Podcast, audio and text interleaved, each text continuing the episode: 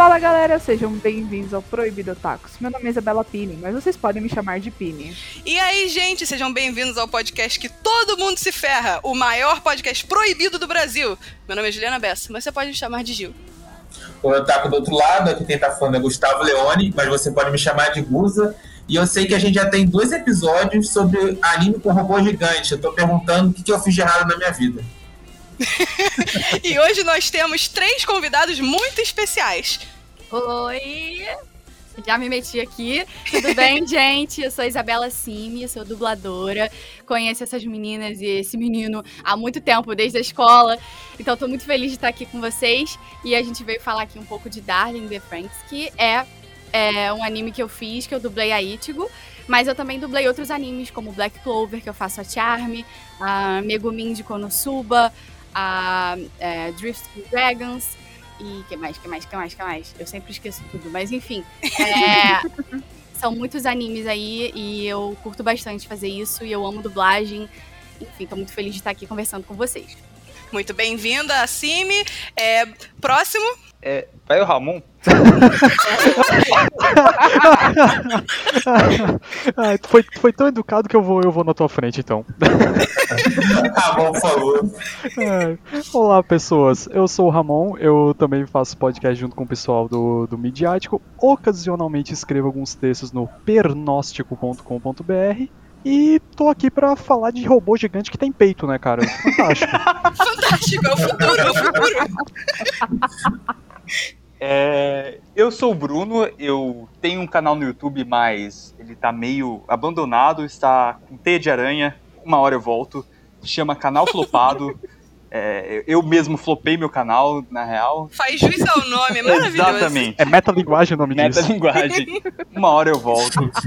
E, bom, Darling the Franks, se organizar, todo mundo transa, né? É, essa é a mensagem. Muito bem. É, como nossos convidados já disseram, hoje nós vamos falar sobre Darling in the Fran, que é um anime feito pelo estúdio Trigger em colaboração com outro estúdio. E aí, normalmente, essa é a parte em que eu ou o Gustavo diríamos a sinopse e quando saiu e qual é o plot, mas sinceramente ninguém tá afim disso hoje porque vai ser muita coisa para discutir, porque esse anime é uma gigantesca salada de frutas. Aliás, um shout-out muito grande para um dos nossos fãs queridos que pediu este episódio. Um beijo grande e vamos começar. Eu vou te caçar, rapaz. Vou te caçar. Caralho. Ele tem 12 anos no máximo. Deixa o moleque! Coitado. Vamos lá, gente. Eu gostaria de começar fazendo uma pergunta rápida, assim. É, aquele tipo de questão de prova. Em até 100 palavras, 50 palavras, me diga. Você gostou desse anime? Sim, não, por quê? Eu vou começar, eu vou dizer que marromeno. Porque eu acho que ele tinha potencial, mas ele se perdeu e eu nunca fui muito fã de anime de mecha, então assim, eu não ligo tanto pra esse hype de robô gigante. Justo. A gente pode copiar o que a Pini falou e colocar na minha fala, porque eu acho que eu sigo a de anime de mecha. É, mas assim, na real muda um pouquinho, porque eu acho que por um momento eu esperei muito menos, porque é anime de mecha, aí em algum momento também esperei muito mais, porque eu tava começando a curtir, mas aí no final ficou morno, sabe? No esfriou nem ficou quente, tá morno. Tomei um banho morno. Você se sabotou, então, entendi. É, É. Simi? Gente, eu gosto mais ou menos também. Aquelas. Já começa com Veja polêmica. bem, veja bem. Não, olha só, gente. Não é muito meu estilo também, confesso. Justo. Tanto é que o que eu mais gosto nesse anime é a parte dos relacionamentos. É a coisa que mais Uhum. me interessa, a construção Perfeito. dos relacionamentos. Então essa parte eu acho muito legal. Perfeito. Meninos? É, então, eu tava pensando assim, cara, eu não assisti. Eu, eu sou um Trigger fã, assim como a Gil. E eu pensei, porra, vou assistir. vou- eu eventualmente vou ter que encarar Darling the Franks. Eu sei que é um desastre no final. Eu sei. mas dizem. Daí eu perguntei, mas o- as lutinhas de robô são legal? São. Os personagens têm algum carisma? Tem. Roteiro desanda? Desanda. A, a música é legal? É. A direção é legal? É. Então, meu saldo com Darling the Franks, com toda a minha expectativa baixa, foi positivo. Ainda mais que a. Eu vi dubladão, assim, que, tipo, pra mim já, já melhora muito a experiência. E, cara, outro rolê é que eu pensei assim, Darling pra mim tá, com, tá junto com Shingeki. É um negócio que eu me divirto, mas eu olho assim, é problemático. É, é, é, Olha, não... Shingeki no Kyojin nós não abordamos neste podcast porque temos opiniões muito fortes sobre o andamento desta desgraça. Não, Shingeki. Não, não, não, não. Eu, eu, eu acho que eu tenho, tendo a concordar porque é uma desgraça mesmo. Mas é tipo. Darling the Franks foi, foi isso pra mim. Eu pensei, cara, eu acho que eu até tuitei, e acho que é assim que a Pini me contatou, que eu falei assim: estou cometendo um crime de ódio contra mim mesmo. Estou assistindo Franks. e não obstante, falei, Ramon, vamos assistir no Discord é, Darling the Franks? Eu quero ver qual é. Ver Tem robô. E, o- e nisso eu posso passar a fala pro meu amigo Ramon. E o que, que você achou, Ramon? Então, né, como o Bruno falou, nós assistimos juntos, muito felizes, dublado, foi uma experiência bem bacana, recomendo. Eu, eu, com você a foto, viu dublado, eu com a foto da. Zero Two e ele com a foto do Hiro. E eu falava, vamos, vamos Obviamente. Darling. Ah, não, gente, não acredito.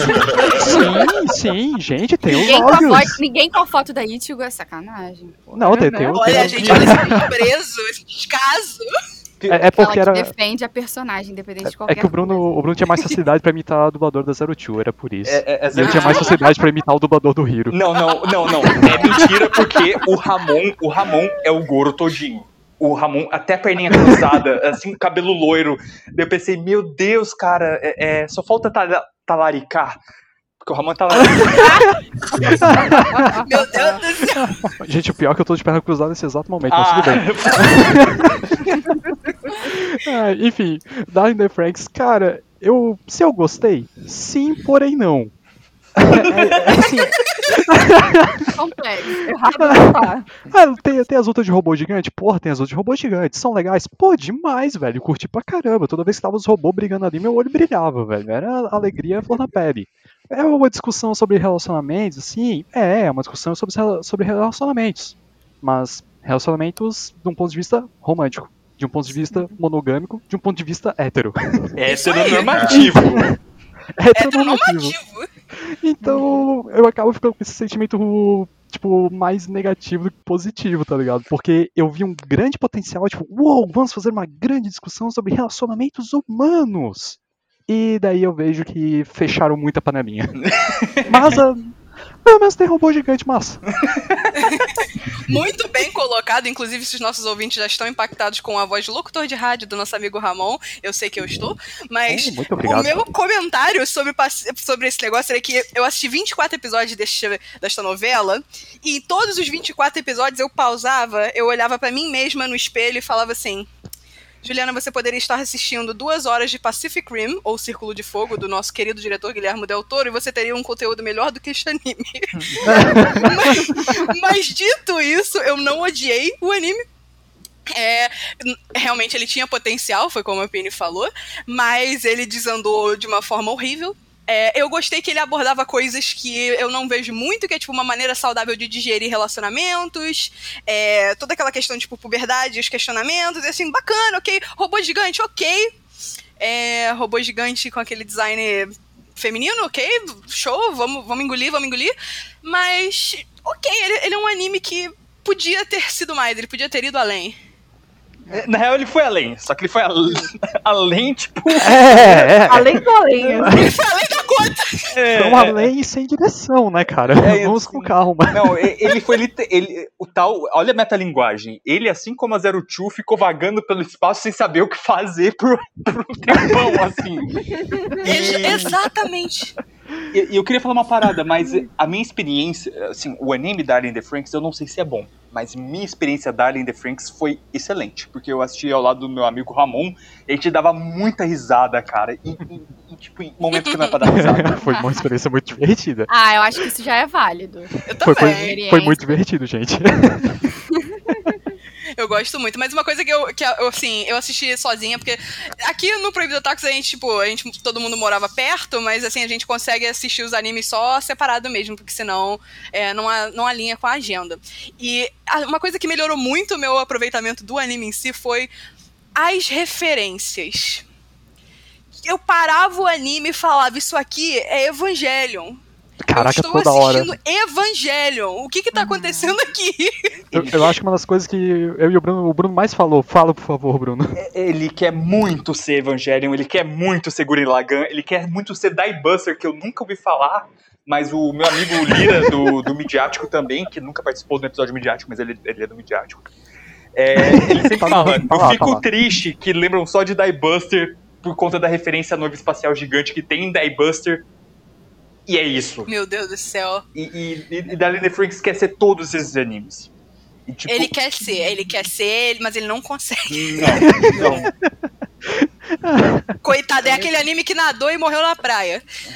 Tadinho. É, ca- cabe aqui uma situação do. Cabe a situação do craque Daniel, né? Não importa o quanto você lute, o quanto você tente, o quanto você batalhe, nada garante que você vai conseguir.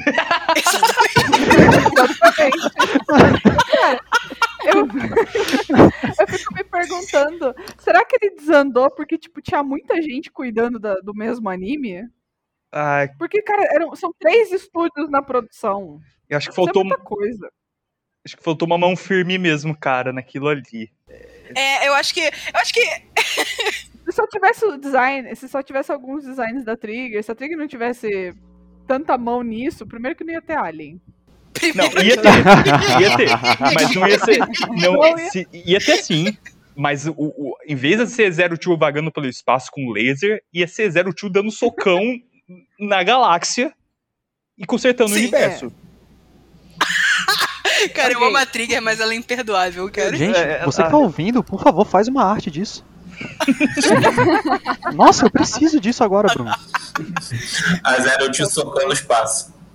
Eu acho que o anime desandou porque ele é, ele é a experiência, você foi pela primeira vez no espoleto, e aí você fala que você tem direito a 14 coisas dentro do seu molho, e aí você, de repente, você quer botar ovo de codorna com anchovas. E aí, quando você vai comer, você vê que é uma péssima ideia. E aí, de tá repente, tem um, tem um cara gritando: vai, o que, que você quer? O próximo, agora. Vai. Mais o quê? Calabresa, mais o quê? Exatamente isso. Essa é a experiência da Arlinda Fran. E quando você vai ver, já é tarde, porque a mulher tá perguntando crédito ou débito. Você já foi até o fim com aquilo. Não tem Quer volta. comer ô, sobremesa, gente. senhora? É, tipo. A sobremesa era o prato. Cara, que bagunça. Mas, de uma forma geral, vocês diriam que este anime, como o nosso querido amigo Gustavo, que tem alergia a anime de robô gigante, a Pini tá desenvolvendo a alergia também, é, vocês diriam que Darling in the Fran é um anime de robô gigante? Sim, é. É um bom anime de robô, gi- robô gigante enquanto cena de robô gigante? Sim, para um caralho. Assim, quando não tava dando. Gente, close na. ro- Esse anime, ele, é- ele- esse anime ele é muito pervertido. Esse anime é muito tarado, velho. Certo. Nem certo. o robô É- escapa, gente. É, nem o É uma robô. máquina, porra. Não, tá, tá foco na bunda do robô. Daí, tipo, meu Deus. Ele, ele, ele, ele tá assim, ó, tipo, o adolescente, você quer, você, você quer muito material, né? A gente vai fazer material. Não se preocupa que não vai faltar material nem na hora das lutas. Vai ter close na bunda do robô. Não, tem, tem uma É, cena que. ninguém pode se queixar. Você quer isso, vai ter. Você quer isso? Pague. Olha, eu diria que é, é um anime que não é de robô gigante, mas isso é, um- é uma coisa que eu falo de praticamente todos os animes de robô gigante que eu assisto, porque eu particularmente gosto do gênero. É, até porque o robô gigante ele tá lá pra dar um, um sazon no anime, assim. Na verdade, eu acho que ele é um grande anime sobre relacionamentos. Não, novela. Eu- é, eu é vou- uma novela. É, É uma puta novela mexicana do caralho mesmo. É uma gigante novela mexicana, mas Gustavo, a sua opinião como pessoa com alergia? Na minha, na minha humilde opinião, eu coloco ele. Não, ele é um anime que não é de robô gigante, mas tem robô gigantes. Porque assim, eu acho que até a parte com os robôs gigantes eu levei de boa. Mas o que realmente o que me prendia a continuar assistindo era a parte slice of life da galera no, naquela, naquele jardim isolado e ver os dramas adolescentes. Eu não sei como eu consegui me sustentar nisso, porque drama adolescente também não é uma coisa que me apetece muito hoje em dia, não. Você bateu num Ah. gatilho pra mim do Slice of Life. Porque. Eu posso falar do último episódio? Pode. Tá. Pode. Todo mundo que, todo mundo que ouve esse podcast sabe que Não, a gente não, mas é- é pela questão todo da- que- questão da pauta, né? Mas ah, Não, pode, fica à pode, vontade. pode falar, então. tem um. Velho, eu tava assim. O que é esse episódio final? É, a, a estrutura não faz sentido. Porque ele é um episódio. Ele é uma luta final, mas ele também é um slice of life. Porque assim, entrecortava uma cena assim, calminha, dele escarpindo o lote, bonitinho. Ai, você teve um filho. Batalha espacial! E tipo, cara, City, anime. City, sabe? Não, é- É interessante essa Nossa, parte, Eu que, tipo, eu, eu entendo o que eles estão tentando fazer. Eu entendo, eles estão querendo, tipo, é realçar esse contraste, tá ligado? É, digamos, ó, veja o grande sacrifício da Hiro e do Zero Two. Da Hero do Zero Two. Que seria um anime muito mais interessante, diga-se de Nossa, passagem, eu, eu, bem. eu- eu ia dizer, eu acabei de fazer um fanfic mais interessante que o original. Enfim! é, é, tipo, ele tá querendo mostrar esse contraste da grande batalha que o, o casal libertador está fazendo no espaço para garantir essa vida tranquila e pacífica dos outros que ficaram na Terra. Mas não funciona. É tudo em vão. A, não, a- a grande mensagem é isso, é tudo em vão. É bem otimista. Nossa, nossa, na verdade eles não deviam ter citado Heráclito, né? Eles tinham que ter citado Nietzsche ali, tipo, niilismo, mano. Não. Então. Eu, eu tenho, eu tenho que falar do Heráclito. Tem que falar com o Heráclito Nada também. faz sentido. Tem que fazer, falar do Heráclito. Eu e o Ramon, a gente ficou indignado com Acho que foi o episódio. Não teve nenhum episódio chato de Darling in the Friends. Exceto Justo. o Não. 23 Será? ou 22, sei lá. Teve um episódio ali que me cansou, que é o episódio que eles estavam tudo na merda, daí tipo, a Zero Two tava, tava toda lascada. E eles estavam toda hora falando: ninguém pode se banhar na, na mesma água duas vezes. Daí eu, caralho, eles ficam repetindo isso a esmo, sem sentido nenhum, sendo que. É! Sendo que. sendo que o episódio ele, ele parece muito justamente falar sobre o contrário, falar sobre ciclos. Tipo, que as coisas se repetem. Não fazia sentido deu. Cala a boca, cara. Não, re- repete assim. Daí, se eu- se- e às vezes eu dou bom dia pro Ramon e falei assim, Ramon, não fica bravo, as coisas não, não dá pra tomar banho na mesma. Ficou um trauma, cara, porque eu fiquei tão pistola com isso, vocês não têm noção, cara. O Darling Defran, ele é aquele seu amigo que ouviu uma excelente frase de efeito, um provérbio chinês antigo, e fala, mas ele não sabe por que, que ele está falando isso, mas ele fala, porque assim ele vai soar inteligentíssimo. Exato. É, tipo, na primeira, no primeiro momento que apareceu naquele episódio, acho que é logo no começo, aparece, pá, você, ninguém cruza o mesmo rio duas vezes. Eu, o que eu- a primeira coisa que eu falei pro Bruno, prepotente pra caralho esse anime. Eu posso, eu posso, eu posso explorar gatilho? Posso explorar gatilho? Vai em Pode. frente. Sim, me fala a frase, por favor. Que eu, se eu não me engano, é a que Aí fala. eu digo, fala! ela fala, A ela gente tem fala. um privilégio ao vivo aqui. Ela, cara, eu nem lembrava disso, mas eu lembrava remotamente disso. Estavam conversando, tava, cara, eu acho que eu, eu já ouvi isso em algum lugar. Eu não ouvi, eu falei isso. Eu acho que foi aí.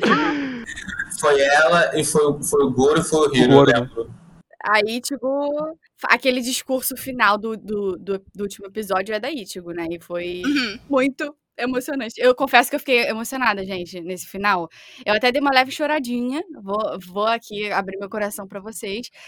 Porque eu, eu, eu achei bonito, assim, eu gostei do, do texto final, assim, da, da Ichigo. Achei maneiro essa parte, assim. Por mais que seja meio estranho esse final, eu achei que... Pô, eu, eu curti essa parte, assim, achei maneiro. Eu não odiei o final, porque um dos meus filmes favoritos da Pixar, da Pixar é, é Wall-E. Então, tipo assim, Ah, o final pra mim foi. Wall-E de É. novo. Aí eu falei, ok, bacana, joia, show, gostei. eu gosto de óleo, então tá tudo certo. Tudo certo. E, e, e a, e a Ichigo arranjou um cara legal de verdade, né? Em vez do bosta do Hiro. E vamos combinar, né? É, exatamente. Não, por Ela favor, né? Encarnou, né? Pelo amor de Deus. Pô, time Goro até o fim, mano, pelo Nossa. amor. Também. Senhora. Nossa, Time eu tô- Goro. Mas eu era time Ikuno, na verdade, vou ser bem sincera. Nossa, que mico! Cara, que dor! Não, não vamos falar sobre isso, não, que eu vou começar a ficar triste aqui. Essa cena me, essa cena me dá gatilho. A cena da, da Ichigo com a. Cenas com a que dão gatilho, cara. Cenas que dão gatilho. Eu tenho muito problema com a cena da, da, da Ikuno. Cara, mas Eu falei, Ramon. disse que duas garotas não ia funcionar. Nossa, Nossa, ai, cara. Só, só Ai. tenho isso a declarar. Eu só tenho isso a declarar. Ai, cara. Cara, péssimo. Péssimo. Mas isso aqui a gente vai explorar daqui a pouquinho, porque eu tenho um segmento voltado pra todos esses problemas. Vou pegar o gancho. Ichigo é uma personagem excelente. Sim, Sim. sim, tô. É, é, é a. Ichigo É, É, é, Sensata. também acho. Também Que acho. personagem excelente. Disse aí, tipo. Não, mas, gente, falando sério, isso, que personagem excelente. É, primeiro que, Simi, você fez um excelente trabalho dublando ela. Meus Ah, parabéns obrigada. sinceríssimos, porque, tipo, nossa, é incrível. Foi uma experiência. Mas segundo, porque. Por que, que eu tô fazendo questão de falar isso? É, a gente tem um amigo em comum, é eu, Pini e Guza, que falou que a Ichigo era o pior personagem. Quem falou isso? Que isso, gente. Cu dele. Não vou falar agora. Não Cu vou dele. falar agora. Cu dele. Não daremos nome ao Não, manda ele falar na minha cara. Ih, agora eu quero ver, hein? Agora, Mas aí ele falou isso antes de eu começar a assistir o anime. Aí eu falei, ah. Aí eu comecei a ver. Comecei a assistir. E fui passando episódio, fui passando episódio. Aí eu cheguei na conclusão. Que visão extremamente masculina achar que a Ichigo é o pior personagem. Mas, Né? né? Tipo, gente, É. ela- ela é a fada sensata do rolê. Ela é. Mano Gavassi, é... Não, gente, eu achei ela muito boa. Primeiro porque eu achei que ela retrata, assim, é... Eu, eu... Vamos, vamos, vamos falar a verdade, assim, mu- muita parte desse anime envolve toda aquela questão de, tipo assim, vou dar uma aqui de livro de autoajuda e teatro para adultos. É, as meninas são de não sei aonde e os homens são de Marte. Nossa, Ah, isso, cara. Sabe? Então, tipo, esse anime ele trata muito dessa questão de que, tipo, homens e mulheres vão pensar diferente sobre os assuntos. E a Ichigo, ela realmente ela pensa de uma forma extremamente feminina, assim, as mulheres pensam daquele jeito. Eu olhei e falei, cara, ok, você, mulher que está me ouvindo, e você não pensa assim, meus parabéns, você faz parte do 2%, eu diria. Porque eu assisti e eu falei, nossa, sim, Do é isso. 0,2%. Perdão. 02%. Parabéns, 02. É, eu falei, nossa, realmente, eu penso assim. E eu sei que eu não desistiria tão fácil de uma pessoa que eu amo. Mesmo que ele Mesmo fosse um pessoas bosta. mesmo E te... Mesmo ele sendo bosta. Pisasse, eu eu humilhasse você. Apesar de tudo, eu não desisto. E ao mesmo tempo ela punha tudo numa balança em que ela pensava na sua responsabilidade como líder. Eu falei, cara, Sim, nossa, isso eu acho a coisa mais legal da Ichigo, assim. poderia. Você pode falar um pouco mais pra gente da sua experiência com ela? Posso, com certeza. A Ichigo, eu gosto muito das mudanças que ela foi passando ao longo do, do anime, dela ter começado mais focada nesse, nesse drama da história dela com o Hiro, que é uma história que vem desde quando eles eram muito novos, né? E é uma coisa que ela alimenta com, com o tempo. E ela cria uma certa ilusão, né, na cabeça dela, de que ele Uhum. vai corresponder totalmente aos sentimentos dela. E não é verdade, não é isso que acontece. E ela não desiste facilmente, como você falou. Ela, cara, eu vou insistir nisso, porque pra ela aquilo é a verdade. Ela. Ela quer que aquilo se, que, se, se concretize porque ela acredita que eles têm realmente uma história e eles têm de fato. Só que pra ele isso se desenvolveu de uma forma e pra ela se desenvolveu de outra, né? E ela levou pro lado mais, tipo, romântico mesmo.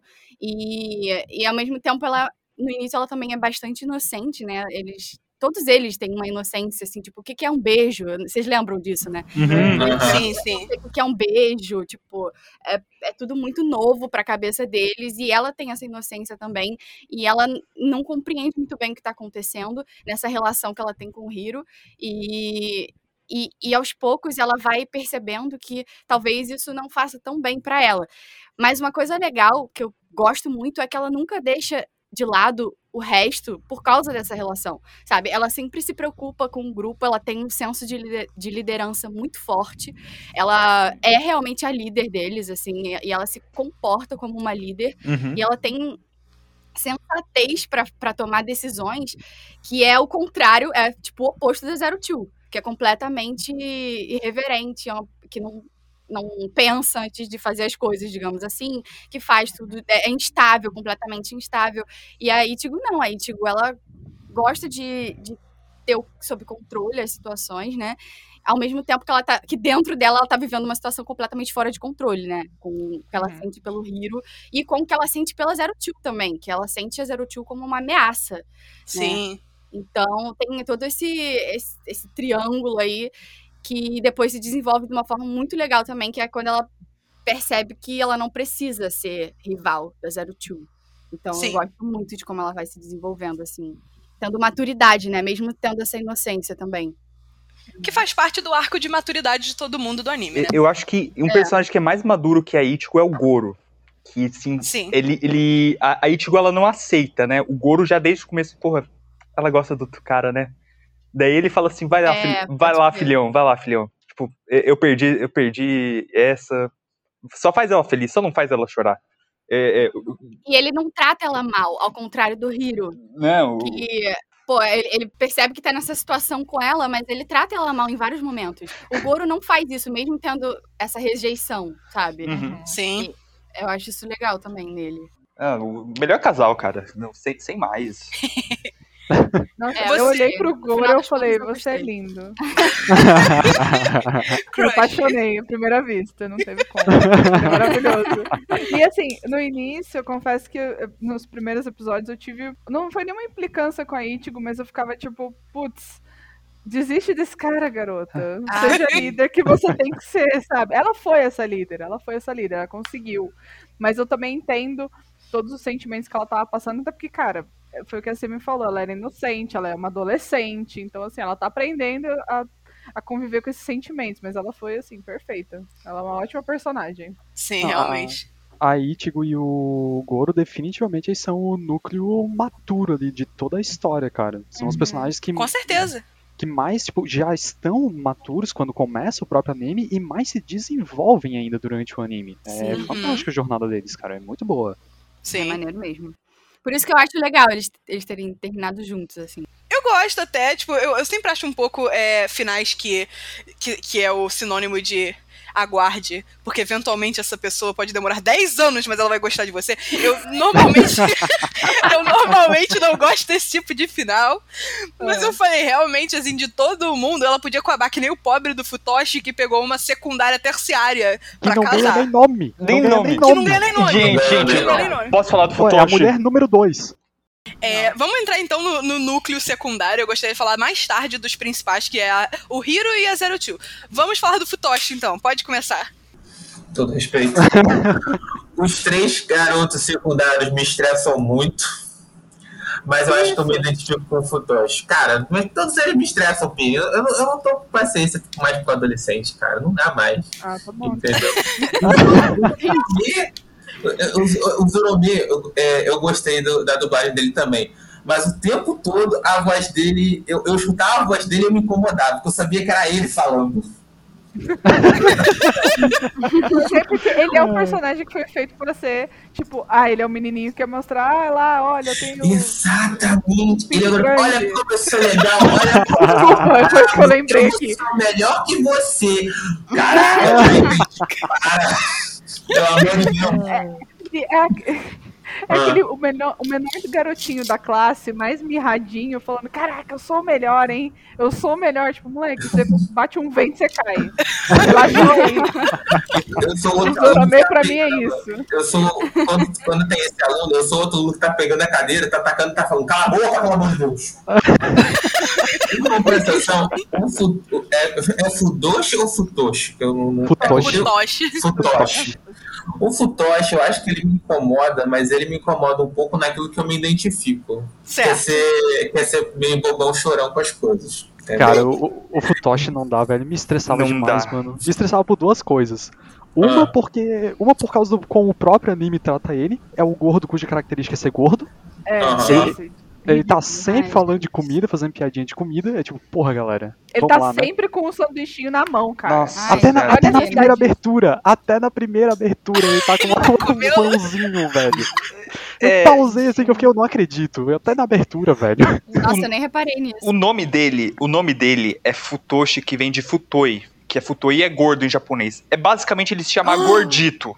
Não, não, brincou, brincou. Ah. Gordito. Gordito. Meu Deus. E tipo, eu penso, as crianças, o Hiro deu o nome dele. O Hiro é um pau no cu, né? Tipo, Gordofóbico desde criança. É. Sei lá, o Hiro. Virou um lixo, né?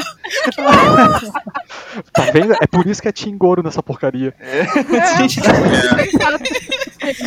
Ouro nessa, nessa bagaça. Gente, eu vou dizer que eu, eu adoro o Futoshi, eu acho que é um dos personagens que eu mais gostei do anime. nossa. É, o Zoromi me irritava pelas mesmas razões que irritou a todo mundo. High five, check. E tem o terceiro, tem um outro Mitsuru. rapaz. Puta Isso, merda. É o garoto que corta o cabelo. O Mitsuru. O Mitsuru ele tem um arco de redenção interessante. É, mas o Futoshi. Defende ele, vai. Calma calma aí, calma aí, calma aí. Calma aí. A paciência é enorme. Peraí, a paciência aqui que tem que ter vocês, deixa eu falar. É, eu- por que, que eu gostei do Futoshi? Um desenvolvimento saudável de você superar um amor. Uhum. Uhum. É, mais ou menos. Ai, você é o padre! Você é o padre! Trata ela bem, tá? Eu achei legal. Eu posso, se eu posso julgar, eu acho que eu vou colocar como relativamente justo. Porque eu acho que a gente tem que considerar que ele é um adolescente. Sim. Nós, nós somos todos adultos aqui, não é?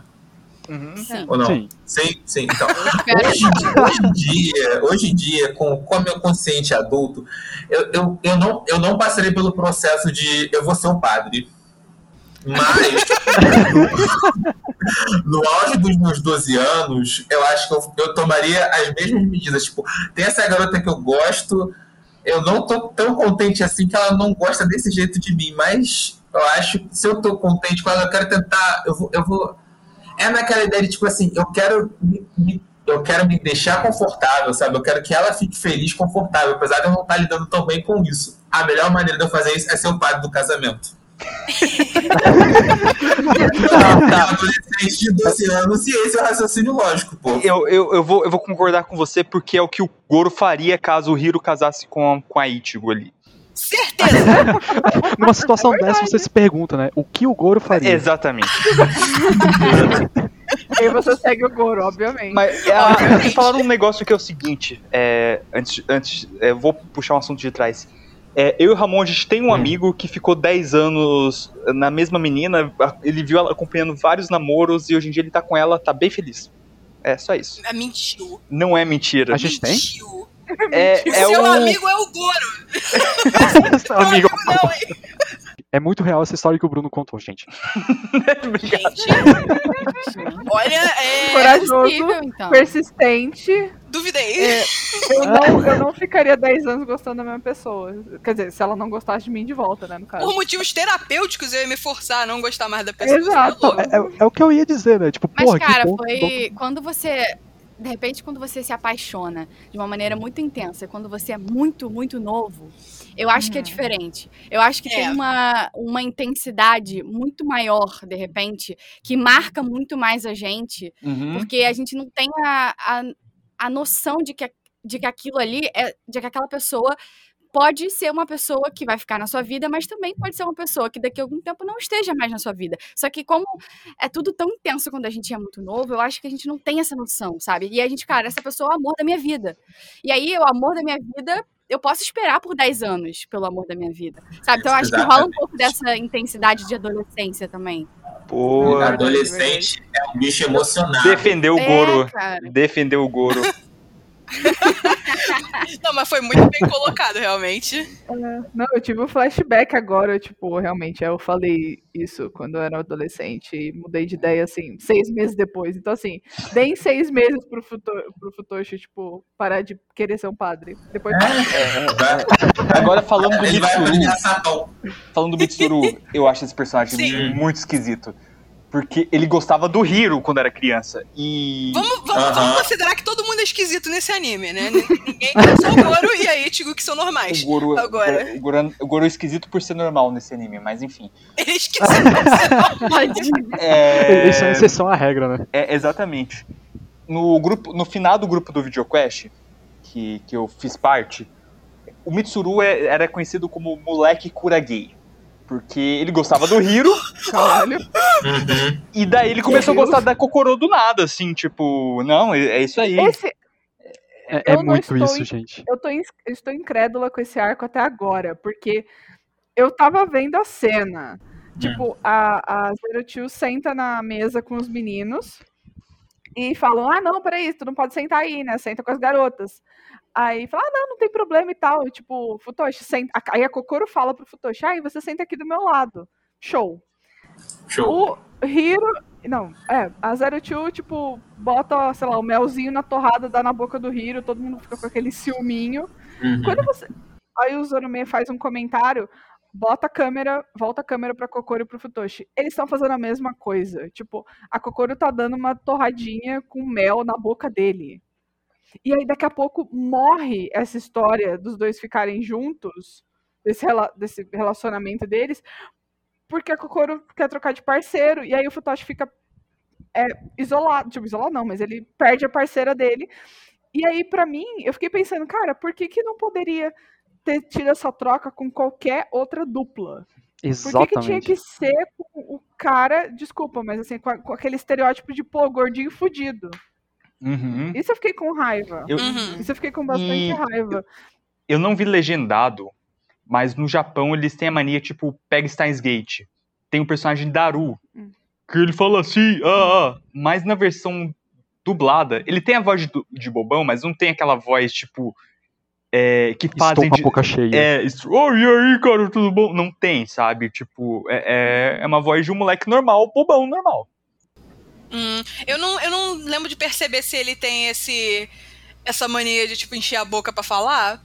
Mas eu lembro de que eu assisti. Eu cheguei a assistir os episódios especiais que falava do, da produção do anime. É, o dublador dele é gordo. Tá, Então, tipo, eu acho que o cara deveria ter uma própria consciência de que isso rola. Então eu acho que ele não fazia. legal. Mas isso é um, é, um, é, um, é, um, é um enorme parênteses mesmo, porque realmente isso foi uh, terrível da parte do anime. É, mas, de uma forma geral, assim, esse núcleo de secundários, né, os pilotos secundários, é, eles trazem, assim, com seus backstories, o andamento da história, né? O famoso flashback expositivo, é, que todos conhecemos. Mas, assim, eu, eu diria que não foi feito de uma forma inteiramente ruim. O que eu achei ruim em si foi o- a construção de mundo. Nossa, É. mano, É. nossa, ali começa a descarrilhar tanto. Aí começa a descarrilhar realmente, né? Tipo, é, eles. Nós temos todo aquele arco, assim, que passa de um por um. São coisas diferentes, né? O Goro é, e seus sentimentos pela Ichigo, a Ichigo e seus sentimentos pelo Hiro. É, Hiro e Zero Two, toda aquela ladainha. É, aí nós temos os. nós temos o Zoromi, que conhece a mãe. Ou né? vó. E assim, aquela. Ou vó? E a gente fica naquela, naquele negócio de tipo, hum, é, a família, né? Esse negócio de, de separação, que foi mais menos uma coisa de amadurecimento e mais uma construção de mundo, né? É, tem todo aquele momento da puberdade, que é uma das meninas, a Miko, ela separa a casa inteira. Com papel É, e aí, com papel higiênico, e as pessoas começam, tipo assim, ah, isso aqui é meio idiota, a gente tem que aprender a conviver, porque homens serão homens e garotas serão garotas. É, relacionamentos, né? É, é- é tudo meio, é tudo meio, tipo, ovo mexido. Mas, sabe, eu achei que no final... fala, fala, pode falar. A, a- primeiro de tudo, a Miko é claramente a Asuka do Evangelion. Eles nem tentaram Sim. esconder. Sim. E essa coisa assim, um tipo, pouco. você falou menino, menino e menina, tem muito. Vamos lá, vamos para a semiótica. É, tem muito, tipo, azul e vermelho. Principalmente a primeira abertura é Aham. vermelha, a segunda é azul. E no final do Uhum. Os robôs que ficam são. O o único que não vai pro espaço é a. É clorofila. é a verde. A verde. Aham. E daí, tipo, os raios dos robôs são, tipo, a- a- azul e vermelho. Que, Porque. nem uma, um- que nem uma sirene de policial. Isso, Isso. isso, isso. Eu lembro que eu fiquei, caraca, que doideira. Não, é, é- é muito legal. Mas, tipo, tem essa coisa. Esse anime, ele, ele insiste na ideia de binariedade. Porque tem os Nines, Sim. os Nines, Uhum. tipo, eles são vilões, eles são, eles são um grupo antagônico. Só que, tipo, Cara, eles. os Nine. Os Nines são, tipo. A gente vê eles assim, tipo, e eles são um grupo antagônico porque eles não têm gênero, porque eles são andrógenos. Ou seja, Sim, bi- Uhum. biná- não binário pra esse, pra esse anime é. é vilão. Eu, eu, É eu nem limitaria, eu nem limitaria não binário, cara. Eu diria tipo, a simples ideia de uma troca de gênero já é o suficiente, tá ligado? É tipo, Sim. o, ali o que, que acontece? Os meninos é que estão de quatro no, no robô. Aham. Logo, eles são os babacas do rolê. Eles não estão Uhum. cumprindo o papel social deles. Cara, isso, isso me deu uma dor no coração de ver, primeiro, de ver o rolê dos Nines, porque quando eles são apresentados até como, como personagens antagônicos, eu falei, ok, né, vamos, vamos, vamos ver onde isso dá, porque geralmente eu gosto dos vilões. Aí eles começaram a falar, esse, essa questão de gênero não deveria nos limitar. Aí eu falei, caraca, Show, show vamos. de bola, Vamos. Dale, né? Esse Dale. vamos que vamos. É, quebrando eu tenho uma tabu. ideia. Esse foi um dos momentos que eu pensei, olha que legal, o anime não vai deixar esse morrer só, não vai, não vai ser só a parte lá da Ikuno que ela queria conectar com, com a Ichigo, foi com a Ichigo, não foi? Foi. É, não Foi. vai ser só aquilo, ó. Aquilo naquela hora deu errado, mas olha que legal, vai mostrar que isso é possível. Ah, a possibilidade aí, me deu esperança. Aí quando eu vi, não. Não. Não. que, que ódio que me deu aquilo. Eu falei, nossa, que plot incrível. Porque realmente não seria a primeira vez que a Trigger aborda temas que são, vamos dizer, ainda certo tabu no Japão, né? Assim, tem outras obras deles que eles abordam, assim, pessoas que é, têm um rel- relacionamento no mesmo sexo, é, elas, tipo, trocam beijo na tela, é, tem outras questões, assim. É, mas eu falei, pô, irado, irado, eu quero ver onde é que isso vai dar. E aí, tipo, alguns morrem de forma estúpida, outros se recusam a comer e definham até a morte. Acaba toda essa questão de, tipo, pessoas que não têm gênero e são capazes de pilotar o robô muito melhor do que qualquer um, e eu fico. Pra que criou então? É pra especificamente me fazer passar raiva, cara. Exatamente. Especificamente, cara, Não, que ódio. E porque dentro do próprio roteiro não tem função nenhuma. Tipo, uma grande. Nenhuma. tipo, uma grande. Oh meu Deus! Dos Nines é porque todos eles, incluindo a Zero Two, são clones da Princesa Rossauro. Sim, Uhum. Agora eu quero que vocês retirem essa informação da história. Fez Hum. alguma diferença? nenhuma. Uhum. Nada. Sabe? É pra que que você criou essa informação então? Pra Eu que isso? Eu sempre falo.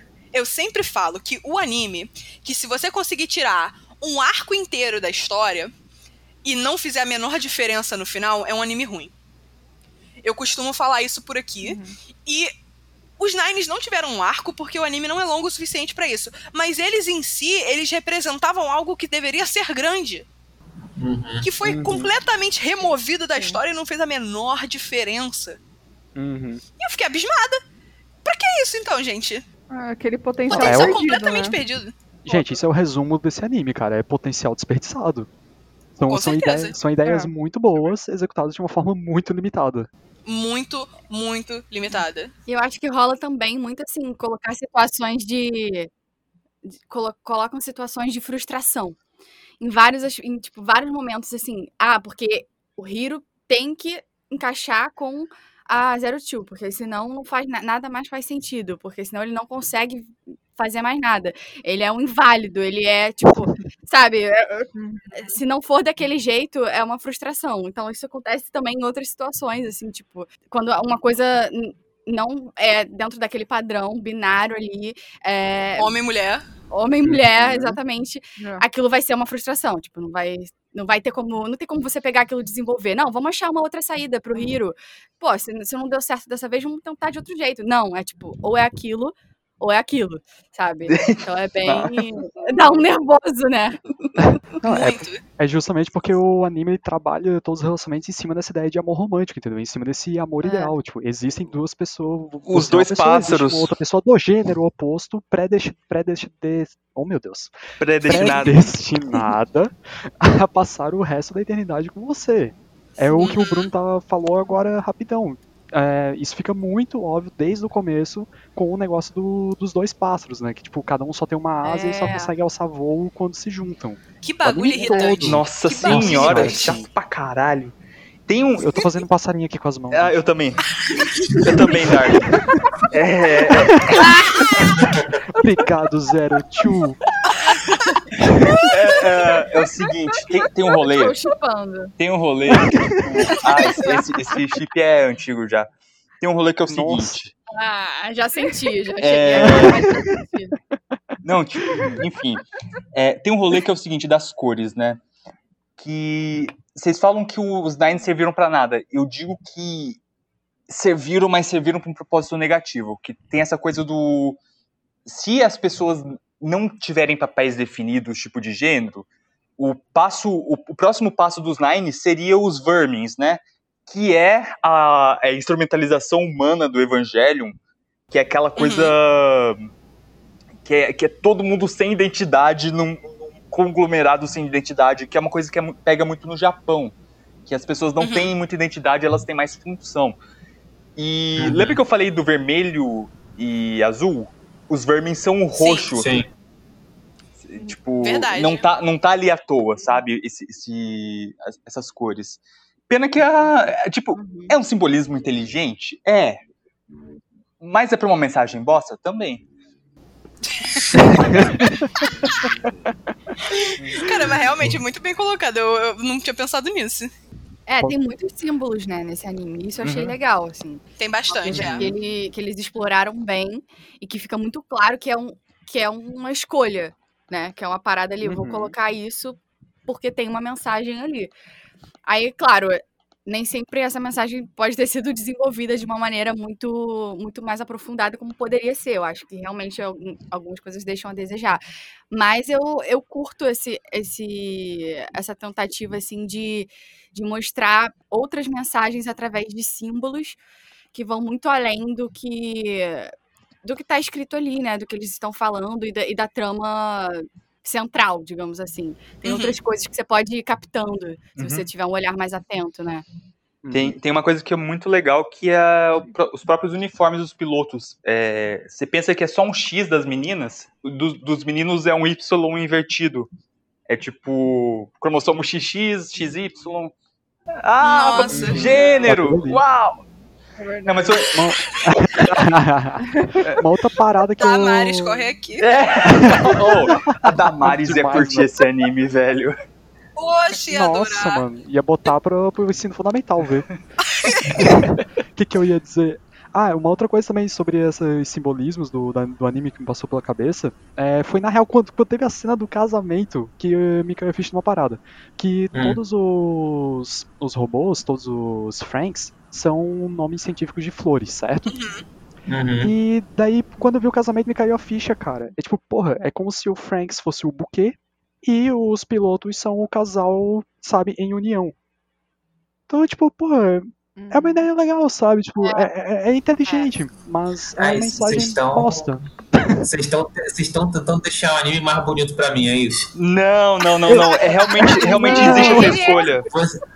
Realmente tem essa é, escolha. exatamente. Isso aí não é aleatório. Esses nomes não são aleatórios. É tipo né? Pichile. Exato. Vocês colocarem o que, que é Pichil e Sta Stalman? É. Stame. Stame, isso aí. É. Esse eu sei. É, é coisas de flor. é, é os gametas das É flores. de, insemi- é de inseminação pra flor.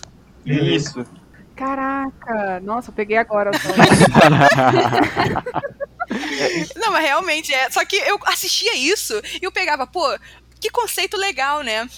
Mas ao mesmo tempo, inventaram o, o conceito de drift compatibility. Compatibilidade do Pacific Rim. Ou seja, isso aqui tá mais ou menos. Sabe? Tipo, é bonito, mas. Hum. Tem, tem, uma- tem uma parada aqui agora que. que eu acho assim, cara, é muito idiota. O, o nome o Rossauro. É, É muito idiota. sabe por É quê? muito idiota. Porque eu parei pra pensar É o seguinte. Faz um. É, sabe por quê? Eu pensei, espera aí. Os, os mocinhos, os mocinhos são heteronormativos, né? Vamos pensar assim. Sim. Então os inimigos deles são galera LGBT que quer lacrar. Então eles deveriam ser o Berrossauro. Berro! É- é- era essa a piada. meu Desculpa, gente. Mas enfim, não era por conta Deu disso. certo, né? Mas, cara, eu tinha uma dificuldade. Eu errava, eu falava o Rossauro. O Rossauro. Sinceramente. Podia ter um nome mais fácil, não. Sabe? Uma coisa. O Rossauro, no meio da palavra, assim, os urrossauros, então, nossa, Nossa. era assim, Não, pra dubladora, Ah, não. valeu. eu, eu, carioca vai à eu, loucura, eu, né, eu mano? acho, eu acho esquisito esse nome o Rossauro, porque é o seguinte, faz- faria- fazia sentido no começo, quando era a galera do. a humanidade chamando eles de Urrossauro, né? Mas aí, tipo, foi revelado que os Urrossauros, na verdade, são os mechas dos Urrosapiens, que se chamavam de. Urrosapiens. Daí você pensa, cara, você batiza sua espécie por uma coisa que não faz sentido, sabe? Tipo, Vamos, vamos começar dizendo que os urrossauros, a existência dos urrossauros é um grandiosíssimo erro nesse anime, assim. Nada presta. Nada presta. Não presta o design, não presta o nome. Não, eu vou assim, uma das discordar. coisas que eu vou discordar. ah, eu odiei. Eu Os odiei. Os mas, bichos assim, são legal pra caralho, mano. Eu gosto Eu das lutas, detestei, mano. eu detestei, eu achei nojento. Mas assim, falando de nomenclatura, falando de nomenclatura, uma coisa que eu, eu não suportei, que eu fiz uma anotação no meu caderno de tão estúpido que era, que era Ah. tipo assim, os carinha lá nas telas, né? Ah, estamos vendo Ah. aqui uma aproximação de três urrossauros da categoria, sei lá, Gunter. É Aí ok. Aí no próximo, Cara. Aí no próximo episódio, Aproximação de um usorrossauro da categoria verme. tipo assim, o categoria. O, o, o que parece um verme não tem um nome especial. Todos os outros têm.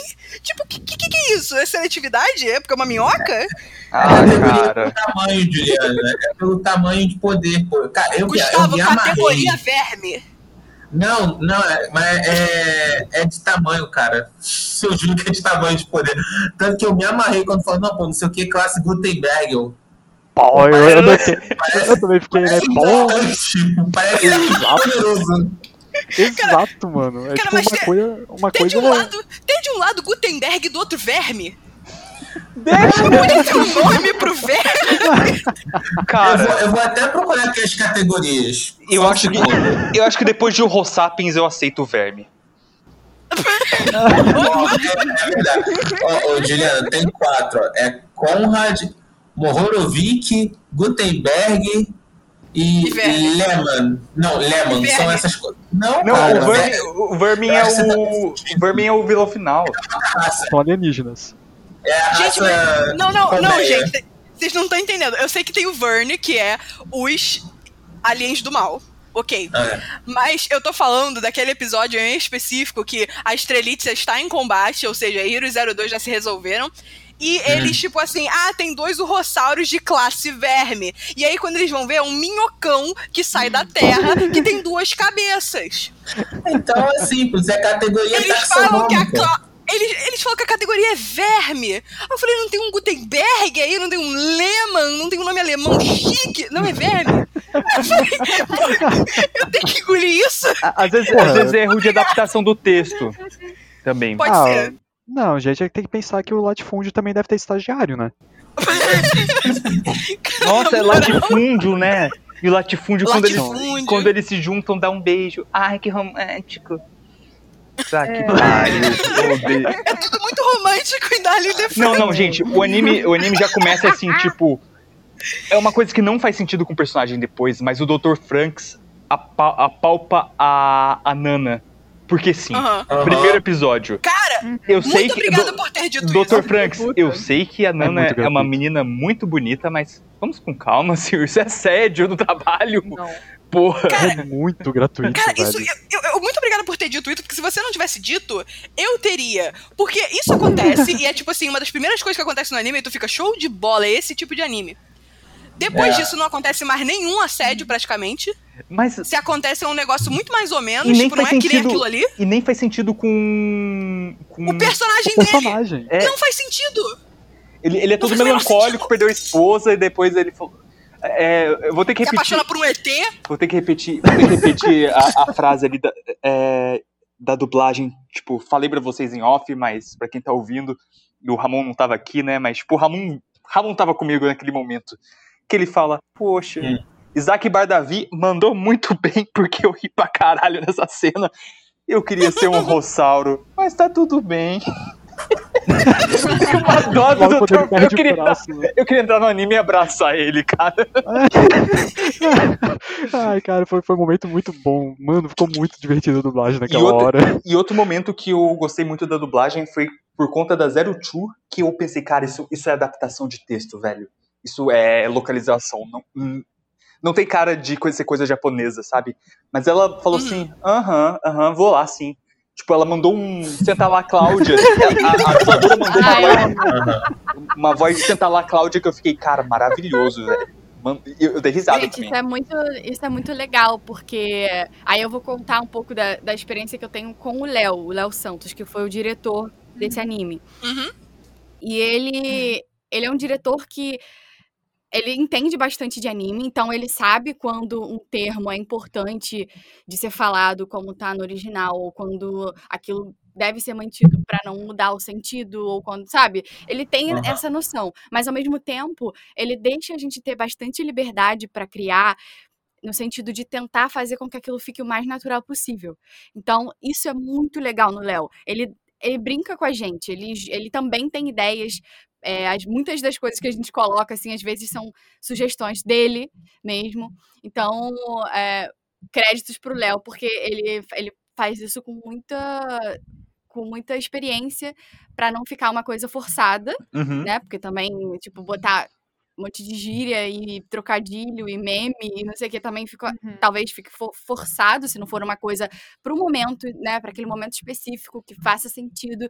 Mas eu sou super a favor, eu acho muito legal quando a gente tem essa liberdade de deixar solto, sabe? De falar como a gente falaria mesmo em português, porque eu acho que é isso que dá a graça, que dá uma- um temperinho, né, Uhum. quando você tá assistindo, faz o diferencial, porque você, cara, isso aí, eu você se identifica, né, com aquilo, você, pô, é uma situação super real, né? E só é real se a gente buscar adaptar de uma forma natural, né? Não, é, o Léo faz isso muito bem. Até se me permite rasgar uma seda aqui a mais, é dizer que o que deu para notar ali na, em todo o trabalho que foi feito com o Darren The Franks é que não é um trabalho de tradução e dublagem. É um trabalho de localização e atuação. Porque Uhum. em nenhum momento tu, eu me senti, tipo, deslocado, sabe? Seja por causa de uma atuação que tava fora da linha, entendeu? É, tipo, o, que o personagem estivesse Uhum. emocionado demais ou de menos. Não, tava sempre coerente com a cena. E também com o que tu comentou agora, Isabela, da questão da- das falas mesmo, né? Tipo, ah, em nenhum momento também me pareceu assim que, ok, ninguém nunca falaria isso. Tipo, não, as falas estavam Uhum. naturais, estavam bem, bem corriqueiras, assim. Era algo que tu consegue imaginar pessoas falando aquilo tranquilamente. Pô, que bom, porque isso pra gente é o, é o maior elogio. Quando a gente fala que uma dublagem é boa, é quando você não percebe que tá dublado. Sabe? Se você ficar reparando que tá dublado, é porque tem alguma coisa errada ali. Então, assim, o legal de você ter uma dublagem boa é quando você assiste aquele negócio, aquele produto, e você só assiste ele e você consegue se envolver, você consegue curtir, sem ficar pensando, putz, tem alguma coisa estranha. Nossa, ela falou um negócio esquisito. Por que, que ela tá falando desse jeito? Tipo, se você começa a perceber essas coisas, é porque pode ter é, algum erro de, na, na, na atuação, na intenção ou no- na própria é, tradução. Mas quando a gente faz, busca fazer uma coisa mais natural, fica assim: você só assiste e você entende aquela emoção ali, você processa aquela emoção e aquelas palavras, e aquilo não te soa esquisito, aquilo te soa natural. E só um detalhe também que eu achei muito bom foi. É, é bem detalhe mesmo, mas efeito na voz. Tipo, dá pra notar bastante na voz do Dr. Franks, né? Mas também um pouco quando as meninas estão falando no robô. Também eu achei muito bom os efeitos que utilizaram, sabe? Tipo, novamente me, me mantinha bem dentro daquele mundo, assim, parecia bem natural, é bem aceitável, tipo, ok, eu imagino a voz do Dr. Franks soando assim. Eu, eu falo, eu Sim, falo isso é maneiro. do. Eu falo do Futoshi, mas não é por conta do culpa do dublador ou do texto, mas que não falaria como um, um ser humano normal, mas sim porque foi escrito, culpa lá do Japão de ter Ah. escrito o personagem do Futoshi, assim, que, tipo, não é um ser humano normal aquilo ali, sabe? É. Uma. É, tem isso também. Eu- Às eu- vezes o original já É, o original já, É. já é estranho. É, não ajuda, a né? Itigo, a Itigo é eu vi uma, uma, uma entrevista com o Duda Ribeiro, que ele fez, Uhum. que ele fez parte do, do famigerado elenco do Yu Hakusho, que é a dublagem lendária, né? Que é, que é a dublagem onde todo Sim. dublador quer, quer, quer usar como referência hoje em dia pra anime. É, daí, tipo, ele, fala, ele é irmão do, do Marco Ribeiro, e falou assim, pô, como é que foi o processo de dublar o Kurama? Daí ele, cara, o Kurama não, não me deu tanta liberdade criativa assim não, porque é um personagem mais contido. E a Ichigo era mais contida, né? Teve alguma, teve algum caquinho que você conseguiu é, é, adicionar pra ela? Porque eu consigo ver, tipo, pro Zorome, pra Zero Two, adicionar cacos, porque são personagens mais expansivos, mais porra louca. Uhum.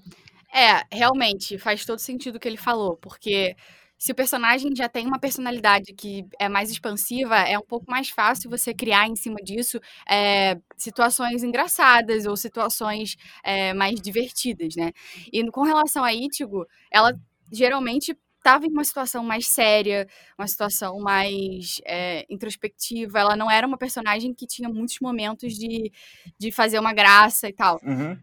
Então acaba que a gente fica um pouco mais é, limitado nesse sentido. Só que o que eu sempre fiz com a Ichigo foi tentar fazer com que aquilo que ela estivesse falando soasse natural, é, mesmo se fosse uma coisa séria. Uhum. Porque você pode ter um texto sério e, e aquele texto ser meio engessado e você usar uns termos assim meio meio de, de linguagem escrita, e tipo, uma pessoa não falaria assim. E tem que pensar que ela é uma adolescente, né? Uhum. Então ela, ela, por mais que ela tenha essa maturidade, ela também é uma adolescente que também tem as emoções à flor da pele, então, então assim, nesses momentos em que ela perde um pouco o controle, eu, eu me desapeguei um pouco do texto e, e tentei focar mais na emoção. Então eu troquei algumas palavras, sim. Uhum. Assim, eu acho que eu troco mais palavras, alguns verbos, alguns termos que eu acho que ficavam um pouco engessados. Eu falava, não, cara, eu vou trocar aqui, vou botar uma coisa que eu, que eu me sinta mais confortável falando nessa situação, que eu acho que que uma adolescente como ela falaria. Então, assim, nesse, nesse sentido, eu pude criar mais coisas com a Itigo, né? Mas, assim, um, mais bordão, não sei o que, eu não tive tanta oportunidade, porque ela não era uma personagem que pedia muito isso, né? Mas, com certeza, deixar a linguagem mais solta, isso a gente faz o tempo inteiro, para qualquer personagem. Olha, parabéns, Isabela, não só pela dublagem, mas porque tu conseguiu a façanha de me deixar com vontade de reassistir Darling the Franks. Gente, eu acho que minha participação já valeu por isso. Olha é, é, vamos tentar, tipo, sair um pouco. Eu sei que é, tipo, extremamente fascinante, muito bom ouvir sobre o processo da dublagem, até porque foi uma dublagem ótima, né?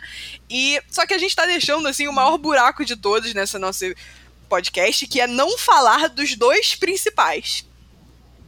A gente falou um pouquinho deles por alto, né? Falou que é uma novela mexicana, que é uma ladainha, que não sei o que, não sei o que lá. Mas a gente precisa falar, e que o Iro é um bosta, mas a gente precisa falar um pouco mais sobre o Iro e a Zero Two. Porque, vamos lá, como se o nosso prato do espoleto não estivesse completo, a gente inventa de jogar dentro uma história de almas gêmeas. Hum. Vamos, vamos lá. O, o, que vocês acham desse plot em específico? Vamos ignorar o personagem. O plot em específico, Almas Gêmeas. Cara, é novamente essa questão do amor romântico, que é algo bem típico do século XX, vem se arrastando um pouco pro século XXI. Novamente esse negócio, tipo, o casal predestinado a serem felizes.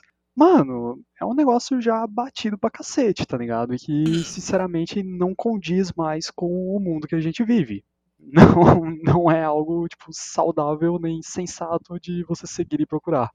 Então, nesse sentido, esse, a relação entre o Hiro e o Zero Two me cansa, tá ligado? É, é bem cansativa, realmente. Eu, eu, vejo que, assim, ó, calma lá, né? Assim, ó, eu tenho um. Eu, eu, eu sou uma pessoa desse século, também tenho um fraco pro e-girl, mas Calma lá, Hiro. Calma Acabou lá. o podcast, muito obrigado por terem vindo.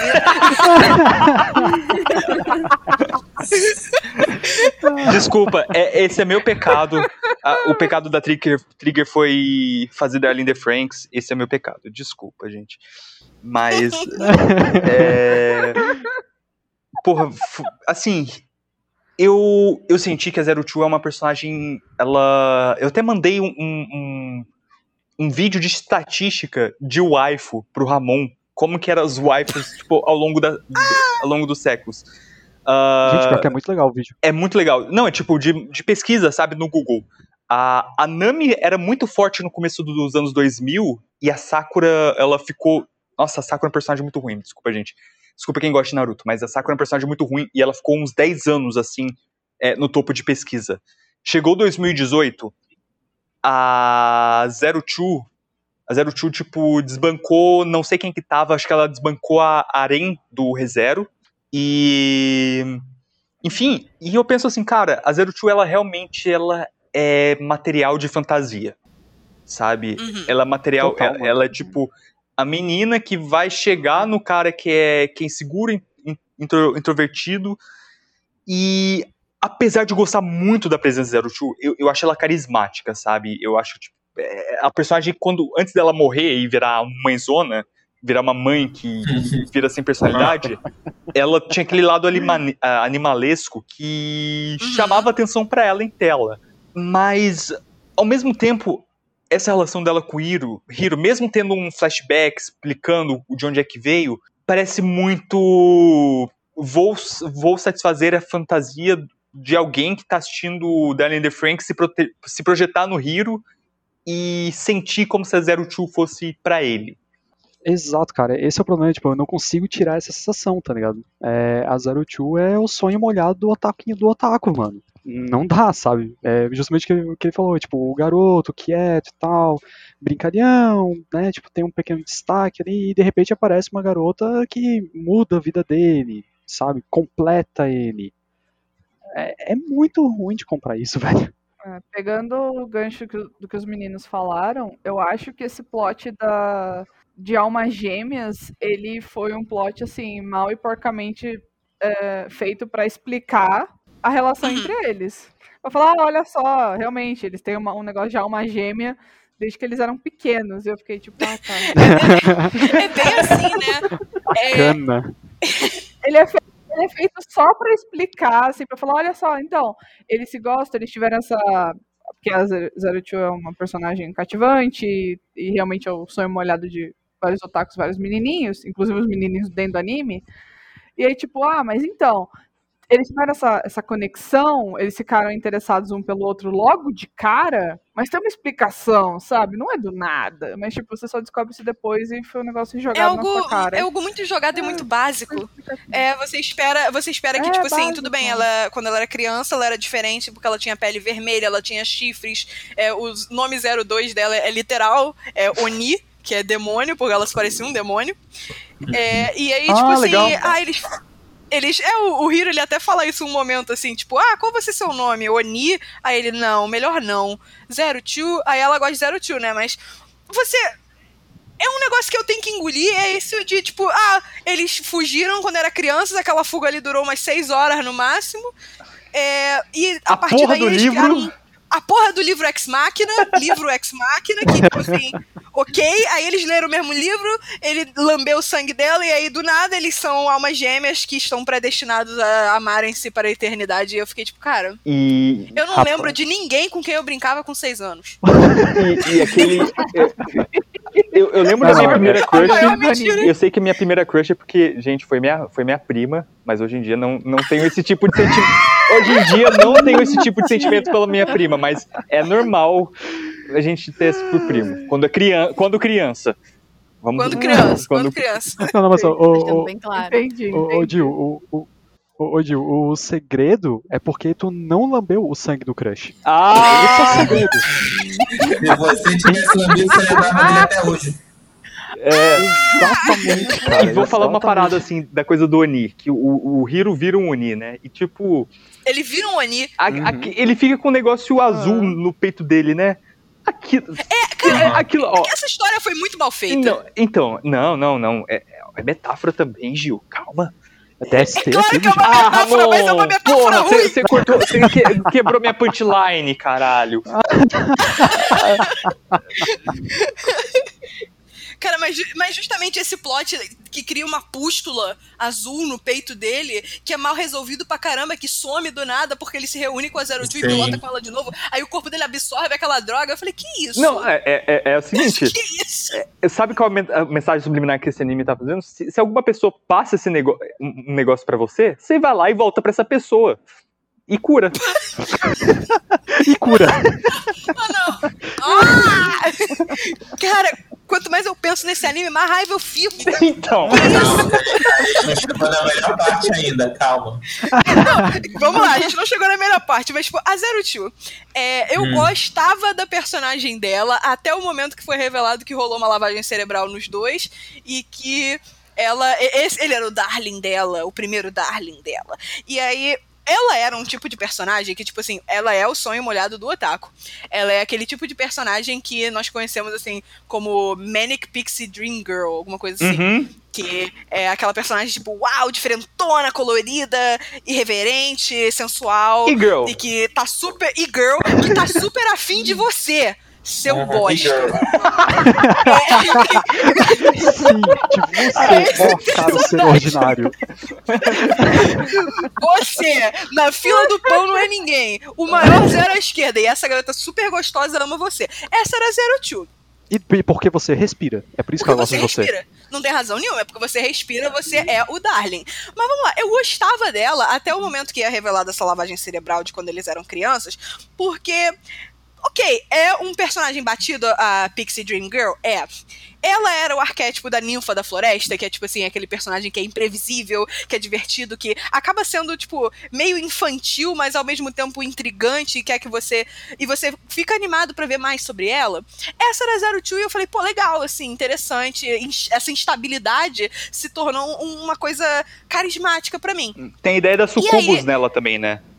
Uhum. É, totalmente, né? Completamente. E aí, lavagem cerebral, lembrei do passado, caramba, você era o meu darling, estamos reunidos novamente, nosso sonho de princesa. Ela muda de personalidade. Vira a mãe. Nossa, sim. Vira, Vira a mãe do rolê. E o cara, não, não, isso não está acontecendo. Vira a mãe do rolê no rolê que tem uma mãe já. Eu sou a madrasta do rolê. É por Esse isso que eles estão tretando. Esse Cara... momento ali, eu até comentei com o Bruno, né? Tipo, a maior tristeza com a Zero Two naquele momento é porque ela foi domada. Sim.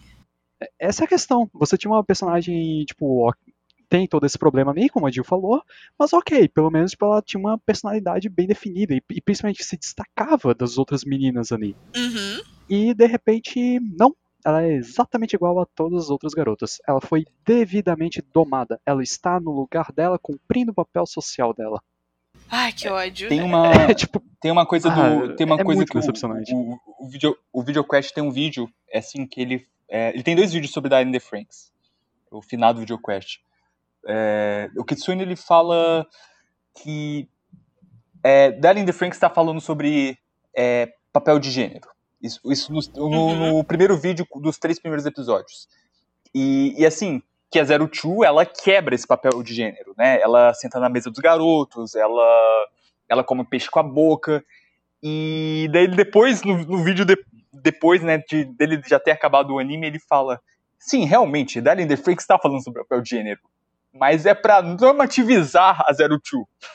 É tipo, é, ela, ela, ela, ela não é o elemento disruptível para mudar o status quo, não. É o status quo uhum. que muda ela. É, é, é meio triste, velho. É extremamente triste. A Zero Two ela é a bandeira principal desse movimento do anime de tipo, vamos colocar todo mundo nas caixinhas e vão encaixar, querendo ou não, vai doer, mas você vai encaixar. É... E ela, ela eu acho que é o banner principal disso. o banner secundário, eu diria, é a história da Ícono que Nossa. é lésbica. Uhum. Sim, e sim, aí ela, ela se força muito no robô, o cabelo dela fica branco, ela perde 60 anos de vida automaticamente. Porque sim. Porque hum. sim. É, é tem, todo, mundo, e... todo mundo tem um final feliz, menos. É, tipo, ela tem também, mas ela é lésbica, doentinha. Olha. Vai morrer em 10 minutos, assim, é... assim, tipo, é, é o rolê da ícone e eu falei, cara, se levantar o braço Se levantar o braço do Deus puxa, né?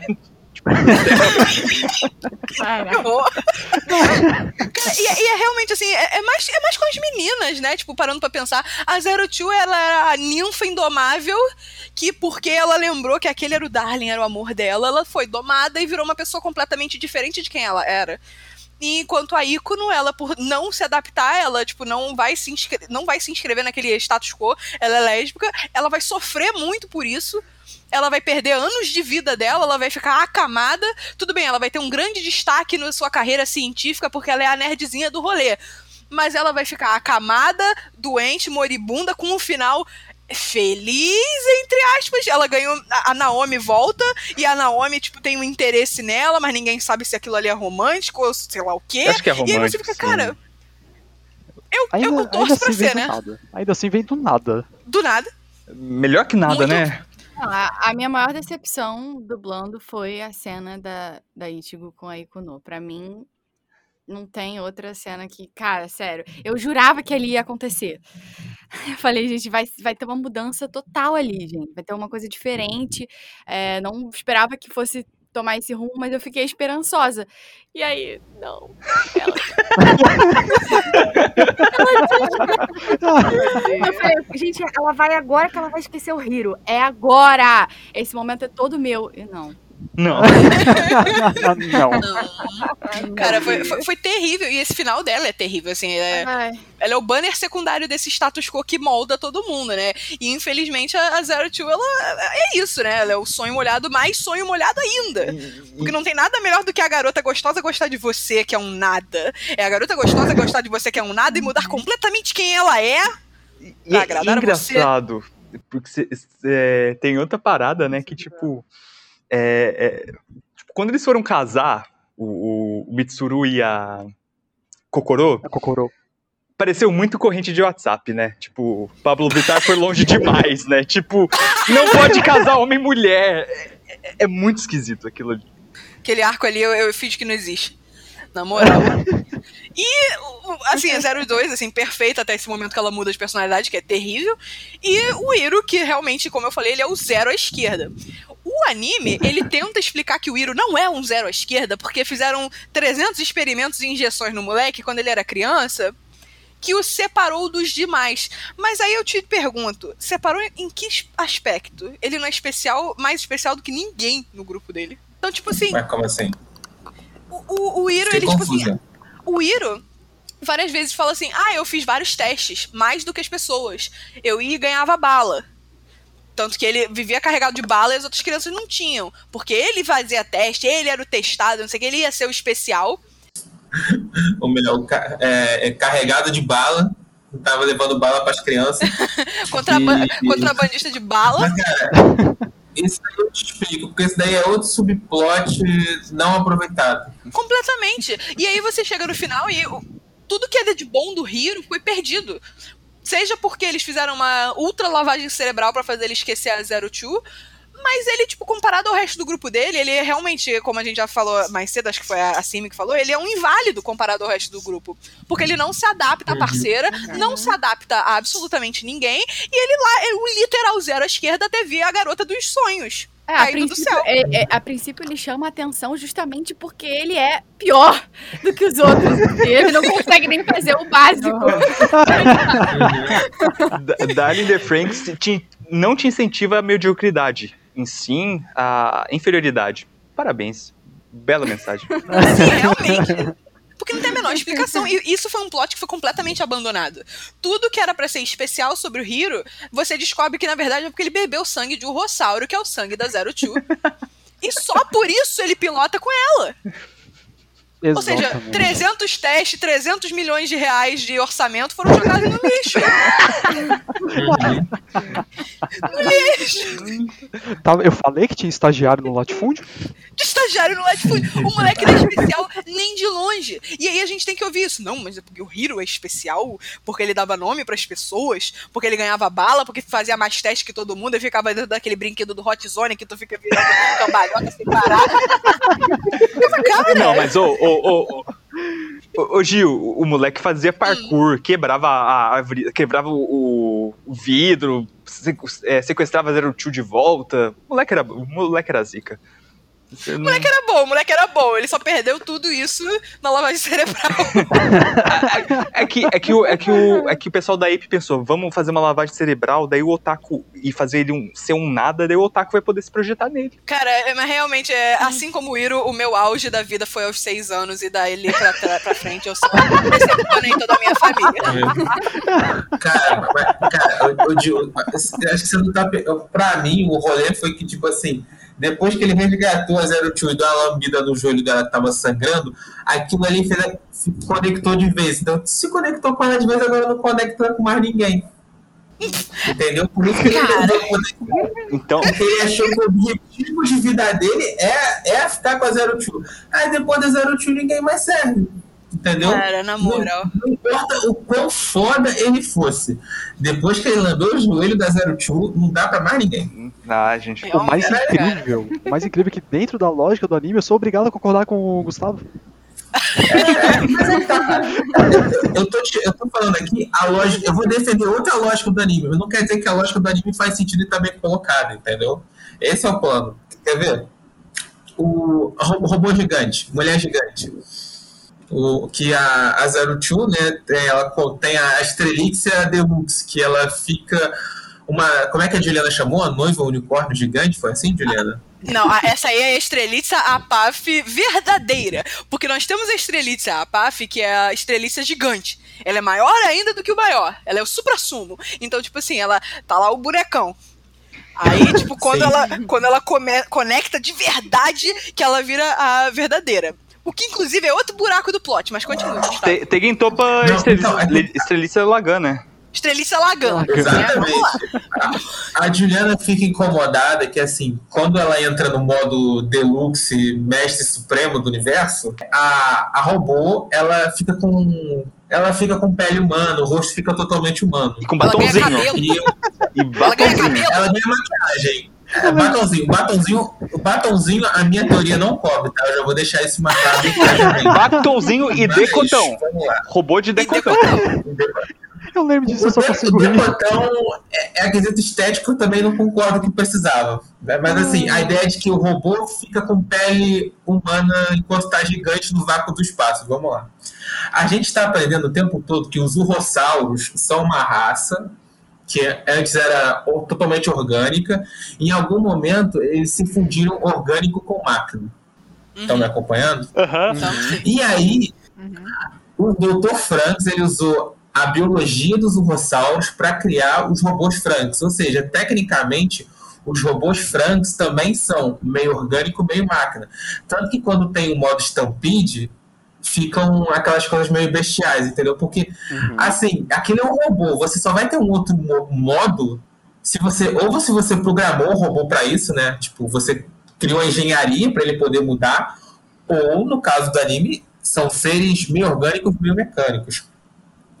Ou seja, no final, aquele robô também é meio orgânico, meio mecânico. E aí eu não sei por que ela ficou com a pele é, de ser humano. Porque, na minha opinião, eu falei com a Juliana, que ter ficado com a pele ou azul ou a pele vermelha. Essa é a lógica do anime. Eu não tô falando que a lógica do anime tá certa, porque pra mim ficou errado do mesmo jeito ela virar a mulher gigante do Steve Universo, o robô Cara. gigante com chifre. Cara, abrindo um parênteses só pra falar que quando eles descobrem que o, pelo Dr. Franz, né, que tipo os Franz, eles são urrossauros, só começou a tocar lá no fundo da minha cabeça. Hum, nossa. Aí eu falei, cara, evangelho, evangelho, evangelho. Não, e. e Não tinha mais tem nada pra fazer. Tem virou rolê, cara. Tem, tem um momento que a robô verde, Hum. o, o Gustavo deve saber o nome. O Gustavo tá manjando muito dos nomes. Tô, tô, tô preocupado com a saúde mental desse menino. Mas é. Eu, rapaz, é é o Franz o e teve verde, né? isso. Tem um momento que ela Isso. ameaça virar forma bestial e eu fiquei, nossa, cara, que legal. Sim. e morre na eu praia. Fiquei animado, eu fiquei animado. Exatamente, eu fiquei decepcionado. Não deu um segundo. Eu queria ver muito mais os modos Stampede, cara. Nossa, é tão legal as poucas vezes que aparece, sabe? É tão bacana. Começa, a, to- Bacaninha. co- começa a tocar Evangelho na minha cabeça? Começa. Pode ser por isso que eu acho bacana? É exatamente por isso que eu acho bacana. E eu não sei porque se chama Ape. Ah, gente, é, não faz sentido nenhum. Cara, Ape, só fez sentido pra mim depois que foi revelado que dois daqueles marucos eram ET. Porque o ET vai olhar pra gente e vai falar, macaco! Ah, legal, tá, tá. Aí eles falaram, Ape! Os, os ETs falaram, eu vim ver o macaco. Entendi. E aí eles criaram. Eu, eu, vou, eu, vou um puxar, núcleo. eu vou puxar um momento pra dublagem de novo. Que a voz do, do papai é a do Joel, do The Last of Us. Que eu não sei. Nossa, sim. Nossa, ele é muito bom. E- e- Os Carlos Nossa senhora. Isso! Ah, que voz tem esse Teve, homem, cara. ah, teve uma Que voz. Só que daí, tipo, o personagem tava falando. É o personagem no dublador tava falando muita merda. E o Ramon falou assim: tá bom, cala a boca, Joel. tipo, no meio do episódio. Ah, eu toda a vida, eu de vez em quando, cara, eu ouvia aquela voz e só conseguia pensar, tipo, quando é que ele vai chamar a Ellie, mano? Cara, é- Ai, não, mas o Percy é, é também um dos melhores, assim. Não, é Esse muito elenco boa. tem uma, tem uma galera mais velha, assim, que, que já são, tipo, lendas da dublagem, né? O Percy, o, o Isaac Bardavi, o, Sant- o José Santa Cruz. é, enfim, são, são dubladores que já são já têm uma história. E o Percy, inclusive, foi meu professor Que massa! dublagem. Pô, que É. Ele foi um dos meus professores, assim, e ele é um ator incrível. E assim, ele já tem aquele vozeirão, né? Uhum. que já colabora para ele ter uma presença. Só que ele é muito bom ator também, então é perfeito, porque ele usa o material que ele tem de voz e o material que ele tem de interpretação pô, só pode dar, dar mu- muito sucesso. Até porque ele é de uma faixa de voz que não tem muitos dubladores, assim, com a Uhum. voz como a dele, né? Uhum. E com a Hum. interpretação dele. Então, é, realmente é, é marcante demais. Por isso que vocês associam na hora. Sim, não tem não como confundir. Outro que tá nesse elenco é o, é o Briggs, né? Que, tipo, eu acho que é o dublador mais famoso, né? Tipo, a gente fala dublagem pensa no Briggs. E ele, ele geralmente, o Briggs, ele é um cara muito expansivo também.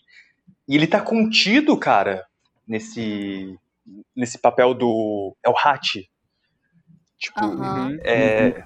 Pra, pra, tipo, é o colega do cabelo azul que tá isso, danando, né? E eu gosto do Hatch só porque é o Guilherme Briggs, sabe? Tipo, Cara, o- é até estranho colocarem o Guilherme Briggs pra fazer o Hat. é, então... O Hat é um nada. É nada. Não, não, ele é o Guilherme Briggs na versão dublada, porque daí, tipo, porra, você pensa, não, não, não vai matar o Hat, não vai matar o Guilherme Briggs, cara. Por favor. Não, até se, se o personagem for ruim, é o Guilherme Briggs, então o personagem fica legal. É, né? é, Tipo, isso. Eles vão mudar lá no original só pro personagem ganhar um destaque aqui, Ah. porque é o Guilherme Briggs que tá dublando. Não, mas sério, ele é. é- ele, na verdade, o, o Briggs não é uma pessoa muito expansiva, assim. Ele é, um, ele é um cara introvertido. Eu sou muito amiga dele, a gente, assim, é, ele é um dos meus melhores amigos da dublagem, assim. Uhum. E, e a gente conversa muito. Ele é um cara bem introvertido. Então, na verdade, é- o que ele tem nas redes sociais é que ele se solta, porque ele interage muito com as pessoas e faz muitos vídeos e, e com os bonecos dele. Então, Uhum. isso é uma repercussão. Mas ele tem essa personalidade, assim, mais introvertida mesmo. E.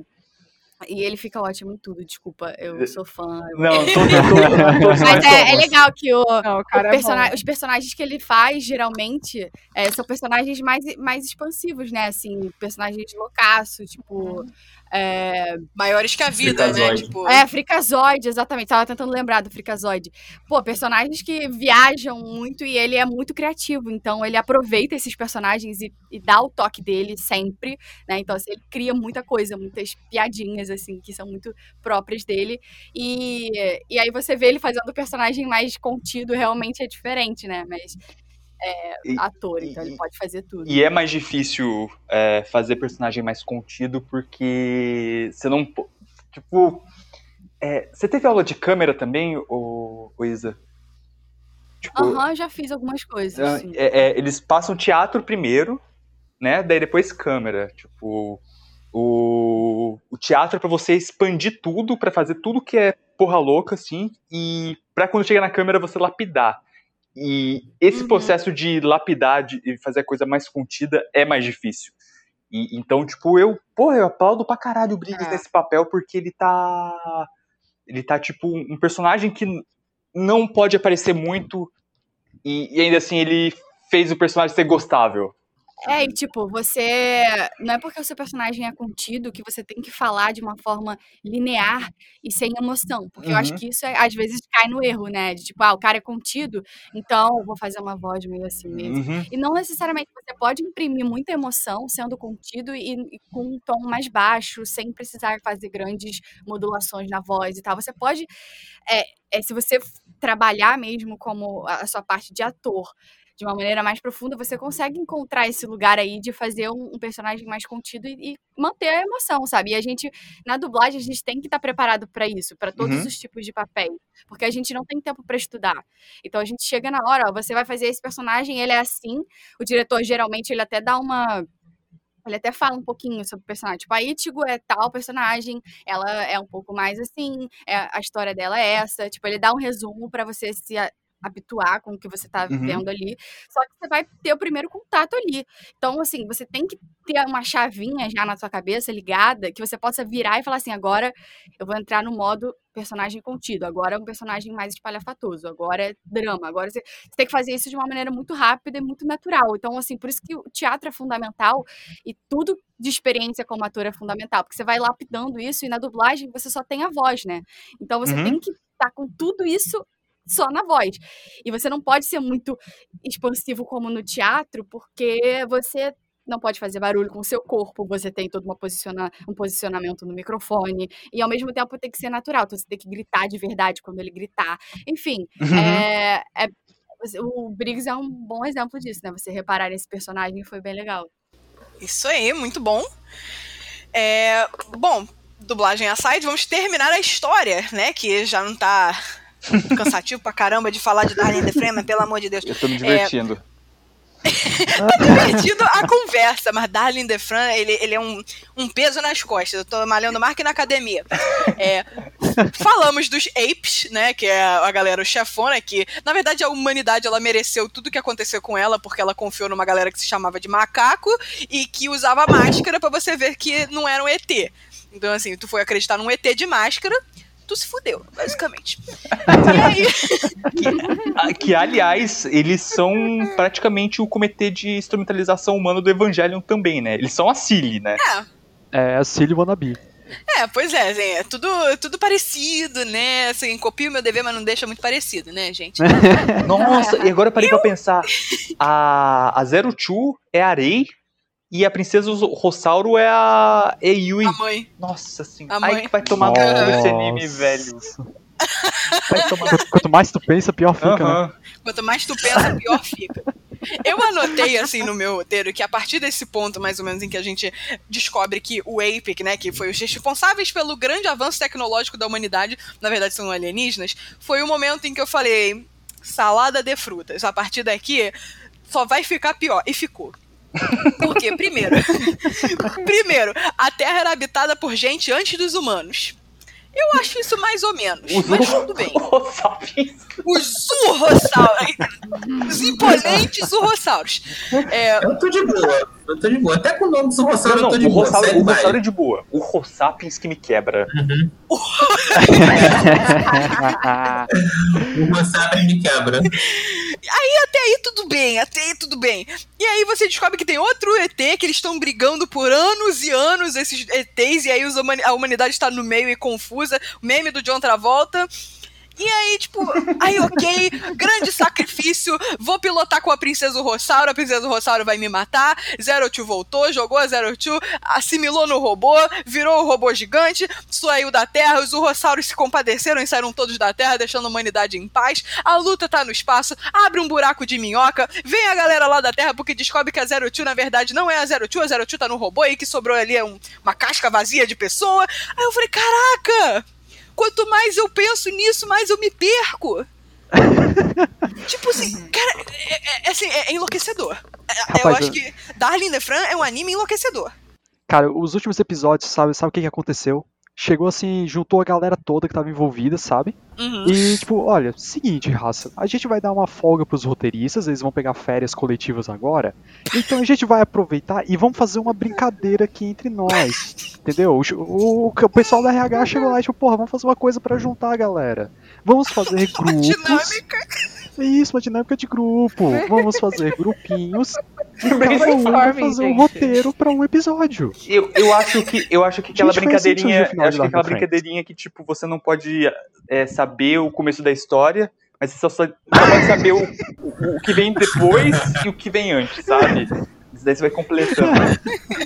E, e, gente, eu tava A galera tava brincando de telefone sem fio, tá ligado? Ó, Isso foi no último episódio. Passa pra frente e muda um Isso. pouquinho. E assim, o, o- o episódio flashback do, do Dr. Franks é muito bom. É muito Uhum. bom. É tipo, nem parece Darling the Franks, gente. Nem It tem essa merda. Não, não parece, não parece Darling the Fran, e é tipo, é um, é, um, é um episódio tão bom que, tipo assim, isso já diz respeito ao resto do anime, que ele é um episódio de backstory expositivo. Uhum. Normalmente a gente, tipo, já olha, ah, lá vem o episódio expositivo. Mas é um episódio bom, ele constrói bem. Uhum. E, e eu, tava, eu tava falando um negócio com o Ramon. Tipo, lembra muito Gurren Vou spoilers de Gurren Lagann pra quem não assistiu. Per- peço perdão. Uhum. Já foi. É, Gurren Lagann, o que acontece? Tem, a, tem os Homens Feras. Até o episódio 17. Daí, tipo, tem um time skip e tudo mais. Daí se descobre que o inimigo é outro. Mas tem uma transição. Tropa de Elite 2. É. só, que daí, só que tem uma transição, tem, tem uma transição que é, de três episódios que mostra como que é o time skip, como é que foi, é, como é que a humanidade ficou depois da luta dos Homens Feras, pra aí mostrar o inimigo do espaço, que é muito parecido com o vilão final do espaço de, de Darling the Franks, diga-se de passagem. E Darling the Franks não faz isso. ele simplesmente é, ele acaba com ele faz a etapa do- dos Homens-Fera, que seriam os Urrossauros, e corta é, anti-espiral. Não, não tem essa transição suave, sabe? Não tem uma construção. É, ele, ele joga. Enquanto. E, enquanto o Gurren Lagann, ele, tipo, ele fala, ele justifica a, a política do- dos Homens-Feras para oprimir a humanidade, o Danny DeFranco fala assim, ah, é, é, era, o, o tava certo, foda-se. E acabou. Não, a minha bronca com esse final de Dark the Franks é tipo, mano, eu aceito as loucuragens de tudo que rolou, sabe? Tipo, porra, vou também citar aqui o Gurren Lagann, que foi o que eu e o Bruno a gente conversou e mais usou como exemplo pra, tipo, por que que eu me incomodei com o final de Dark the Franks. Uhum. Guren, tem ali, tipo, com os primeiros episódios. É basicamente um, um cara querendo sair de um buraco, eles não sabem nada que existe no mundo exterior. E o último episódio é uma batalha intergaláctica contra uma entidade superior. Escalou, escalou, escalou, tipo, beleza, vai. Exato, por exato. Isso, Cara, é por isso que eu não gosto de anime de mecha, porque Não, mas- negócio assim. Os caras não conseguem ficar só no robô, eles têm que fazer um robô no universo Ah, intergaláctico que vai ficar Para, do tamanho do para. Dracon. Eles usam, eles para usam um galáxia né? de Shuriken, cara, é muito legal. Pare. Você pare. Mas, mas Ah, calma lá, Ah, mas calma lá. A, é, Guren Lagann escala para um caralho. Mas a questão é que ele escala Ah. horrores ao longo de vinte e tantos episódios. É bem distribuído, entendeu? Ah, É tem isso. Exato. ponto. Ele vai te dando tempo pra tu ir pensando, pra tu ir assimilando as informações, tá ligado? Tu, ir, tu vai descobrindo o universo junto com os personagens em um ritmo digerível. Darling the Franks não. Ele faz o que Guren Lagann fez ao longo de mais de 20 episódios em 5. Logo depois do episódio que te contou todo o background do universo. Vocês têm noção Eu de. ia dizer que foi dois. Vocês estão vendo, tipo, o suco de informação que é em um espaço É que ele, curtíssimo. ele quer. É que ele, ele, tipo, ele queria muito. Ele tava muito querendo focar em personagem. Que, tipo, não, Uhum. não é um erro, sabe? Eu acho que os episódios de. Os primeiros episódios realmente são bons. Cara, pra mim uma coisa que já melhoraria horrores da Darling the Franks é pegar aquele episódio do, do flashback do Dolph Franks e colocar na primeira metade. Encaixa em Sim. algum momento na primeira metade. Já melhorava Ia ajudar muito. Ia ajudar muito. Porque, porra, bicho, eu tô até o episódio 19 tentando entender como caralhos o mundo chegou na- no estado que ele tá. Aí, finalmente, no episódio 19 eu descubro. E pra no episódio 20 eu já descobri que toda essa questão ali de Urrossauros, foda-se, meu irmão. O problema são os vermes. Hum. Quer dizer, tipo, São os verbos. Jogou Eu fora. acabei de ficar sabendo do, do, do rolê todo e agora tu já tá me mandando pra outro caramba. Cara, é realmente muito difícil de engolir, assim. Eu acho que chega no final, assim, toda essa questão de tipo, ai, agora tem os Vini. Ah, saiu da Terra. Ah, os robôs saíram da Terra. A Zero Two é uma casca. Ela tá realmente no robô. Manda o Iro pro robô. Aí o Iro vai no robô. Aí a Zero Two se manifesta num robô gigantesco com vestido de casamento. Eu não vou entrar aí. Eu não vou entrar aí. Um robô gigantesco com vestido de casamento pega a bomba, entra num buraco negro, luta lá no espaço sideral deles, taca a bomba, explode tudo, todo mundo feliz, vocês morrem, viram almas gêmeas que vão reencarnar na Terra milhões de anos depois. É muita informação. Não, eu acho. É. Cara, quando apareceu aquele robô gigante noiva, eu, eu, eu só conseguia gargalhar, cara. Eu só conseguia É. risada. É. Eu falei, gente, eu não acredito. não Eu falei, acredito cara, é uma noiva. sério. Uma noiva espacial. Eles Sabe, casaram. depois. Cara, não deu, não deu, não É, deu. tipo, a Trigger já fez isso antes? Já, já fez isso antes. Em que o Lucky acontece algo semelhante. Olha o spoiler de Kill la Kill aí. Semelhante, semelhante, semelhante. Mas não é um bagulho muito gritante, entendeu? Tipo, A questão, É- a é questão é que. Kill la Kill É já gritante. é uma, uma porra louca, sabe? Não, Kill la Kill, ele foi criado como uma sátira. Darling the Fran se leva a sério. Exato, É, é exatamente. isso que eu tava pensando. Porque assim, eu nunca assisti o Guren Lagann, né? Que é a Mecha Mecha eu fujo. Eu Mas comecei, eu mas eu tô difícil. tá difícil. Tipo, tanto o Guren Lagann quanto o Kill la Kill, eles são animes que têm um, um peso, um foco muito maior na, na ideia de uma comédia. Uhum. Entendeu? Uhum. E Darling the Franks, ele é uma coisa que é um pouco mais. Ele é um drama com ação, sabe? Então, Uhum. Além da escalada, talvez essa diferenciação de tema seja muito mais difícil de. não fica tão palatável, sabe? Sim. Uhum. Exato, exato. É, é justamente por causa do que o Gil falou. É porque Darling the Franks se leva a sério. Ele tá querendo te contar Uhum. uma história séria, ele tá querendo te contar uma história dramática. Não cabe esses saltos, assim, tão exponenciais. Eu ia falar que Darling Defense é tipo Story Channel. De manhã tá passando uma coisa séria e de noite é Alien, tipo. É, de manhã, de manhã vamos explorar as tumbas do Egito e de noite, olha só como os Nossa, aliens fizeram essas tumbas. Não, e, e- e- e continua sendo Story Channel, porque no, no, no meio tempo da maratona de Alien tem, um, tem gente carpindo lote, né, cara? Puta merda. Não, e- e o último episódio tinha, era, era, era Slice of Life de carpilote intercalado com batalha espacial, gente. Eu não perdoo da Alien É, Defense. Não, e, e, e convenhamos, Pessoas né? capinando, tendo filhos. E, e- e convenhamos, é uma batalha entre aspas, né? Porque na real, tipo, o robô tá simplesmente lá no espaço por, tipo, três anos. Com uma porra de uma bomba debaixo do Tem graça braço. pra caralho. A gente tá che... é, é, é quase o Hiro falando, a gente tá chegando. Calma, darling, a gente tá chegando, calma. Porra do Shrek! Eu quero fanart disso. Não. Eu quero fanart disso. É muito. é- não dá, cara. E tipo assim, é- essa comparação com o Kill la Kill foi muito boa, porque, tipo, Kill la Kill é um dos animes que eu mais gosto, assim, em geral. É, eu não, ele não tá mais na minha lista dos top 5, mas ainda assim ele tá bem lá no alto. Ele é, sei lá, top 6, sabe? É, e realmente, se Darling the Fran não se levasse a sério, ele talvez seja um anime que eu gostasse tanto quanto eu gosto de Kill la Kill. Porque Kill la Kill é, é uma palhaçada, é um circo. Tipo, e você gosta de ver, porque é divertido. E você fala, cara, isso não tá acontecendo. E tá acontecendo, mas tá acontecendo pra você rir. Darling the Fran, as coisas estão acontecendo pra você chorar.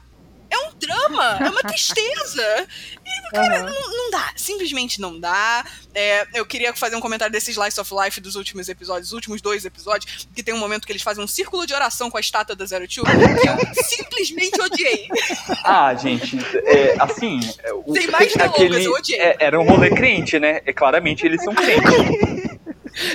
É o poder do amor e da amizade, cara. Ai, Era o muito poder da poder da oração, amizade. Gustavo. Rolou, rolou Sim. uma oração ali, entendeu? Ah, não, e, Não, não, não. e brega pra caralho. a galera do Big Brother. Orando. Caraca, o latifúndio é a casa do Big Brother, irmão. Sim, Sim, certeza. com certeza. Não, minha cabeça explodiu agora. O, o Hiro é o Fiuk.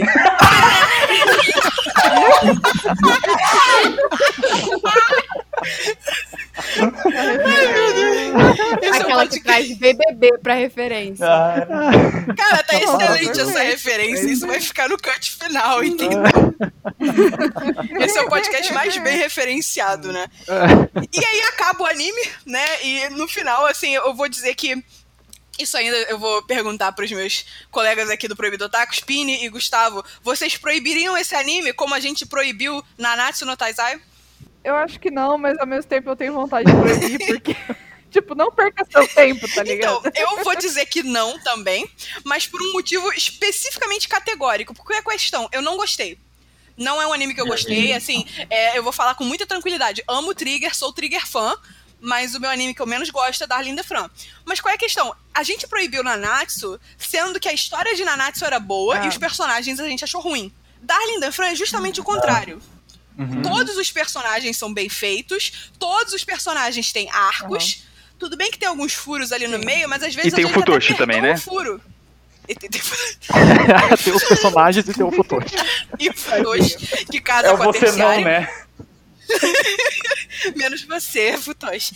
É, e a história é ruim.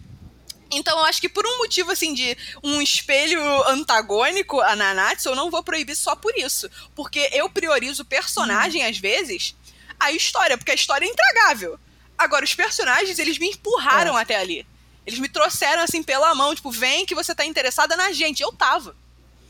Então, Tava. assim, eu gostei? Não. Não gostei. Mas também não vou proibir.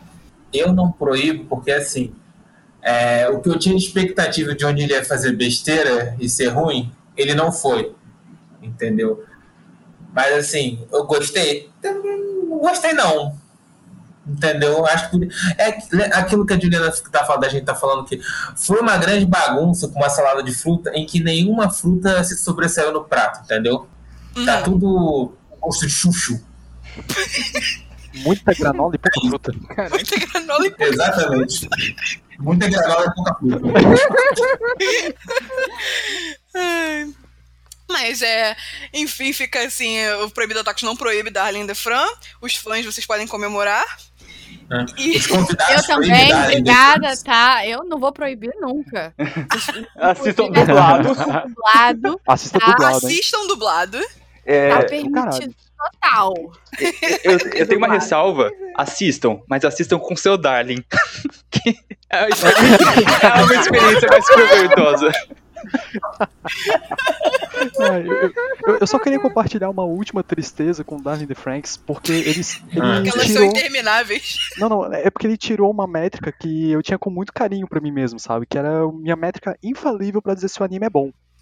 Essa minha, minha métrica é o seguinte: se em algum momento do anime aparece uma mulher barra menina gigante.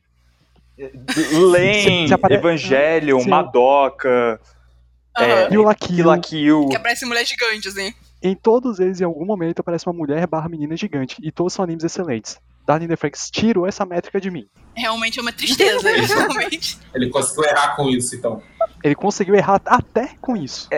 Basicamente, mas vá assistindo, vá assistindo Darling the Franks sabendo que ele é problemático, sabendo que ele é heteronormativo, sabendo que ele tem furo de roteiro. Assista dublado, porque tá, tá maravilhoso, mas chame seu Darling pra assistir junto e rir com você no momento que não é pra rir. E é sucesso. É, porque assistir sozinho é um. É o eterno suplício, Não, né? a minha, a minha, a minha experiência Exato, Darling the. Franks foi maravilhosa. Você não concorda, Fantástico, Darling? velho. Ah, eu concordo, Two.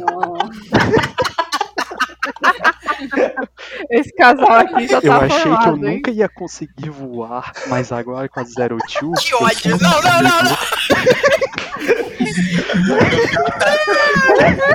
Mas no fim, meus otakus proibidos, o que importa realmente é isso. O anime é problemático? É. O anime é bom? Não. Mas o que importa, na verdade, é se a sua experiência foi boa. Você gostou, você amou, é o seu anime favorito? Eu fico feliz por você. Porque esse anime, ele te tocou em algum lugar, uma hora que você precisava.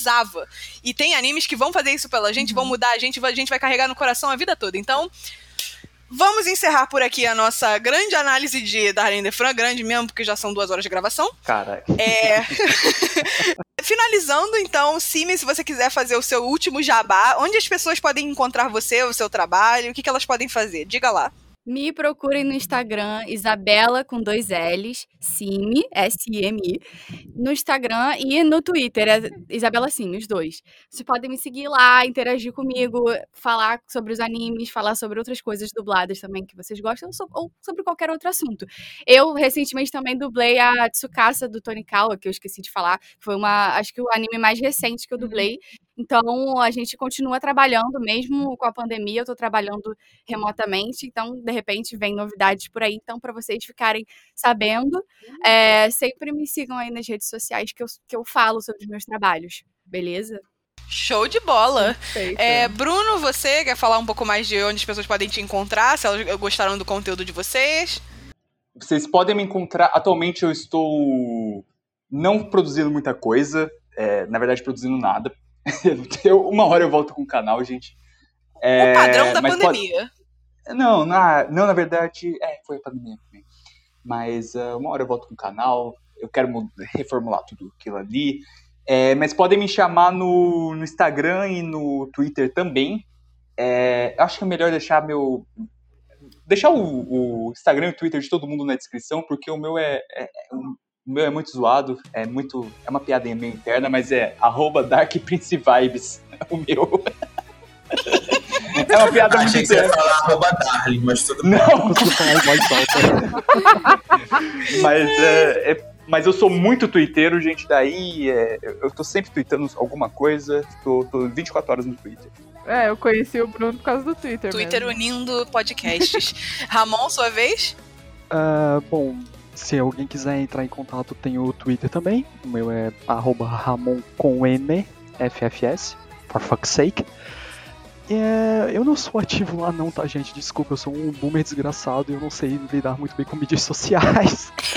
Mas, mas se me mandar uma mensagem por lá, qualquer coisa, eu prometo que eu respondo, tá? Eu, eu gosto de falar com pessoas. Show de bola, gente. O Proibido Tacos vai ficando por aqui. A gente espera que vocês tenham gostado muito da nossa gigantesca análise de Darlene Defran. Se vocês gostaram, vocês podem dizer isso pra gente nas nossas redes sociais. Nós estamos no Instagram e no Twitter como arroba proibidotacos. Se você quiser mandar um e-mail pra gente, a gente também vai ler. É proibidotacos.gmail.com. É, esperamos que vocês entrem em contato, porque isso torna possível todos os episódios. A gente faz isso aqui por amor. Inclusive, como a gente mencionou, isso aqui foi um pedido de fã. A- Se você pedir algum episódio pra gente, a gente vai considerar e pôr na agenda. Então, fiquem ligados. Até a próxima. Um beijo grande. Tchau! Um beijo pra você e me dá um anime sem ser de meca, por favor.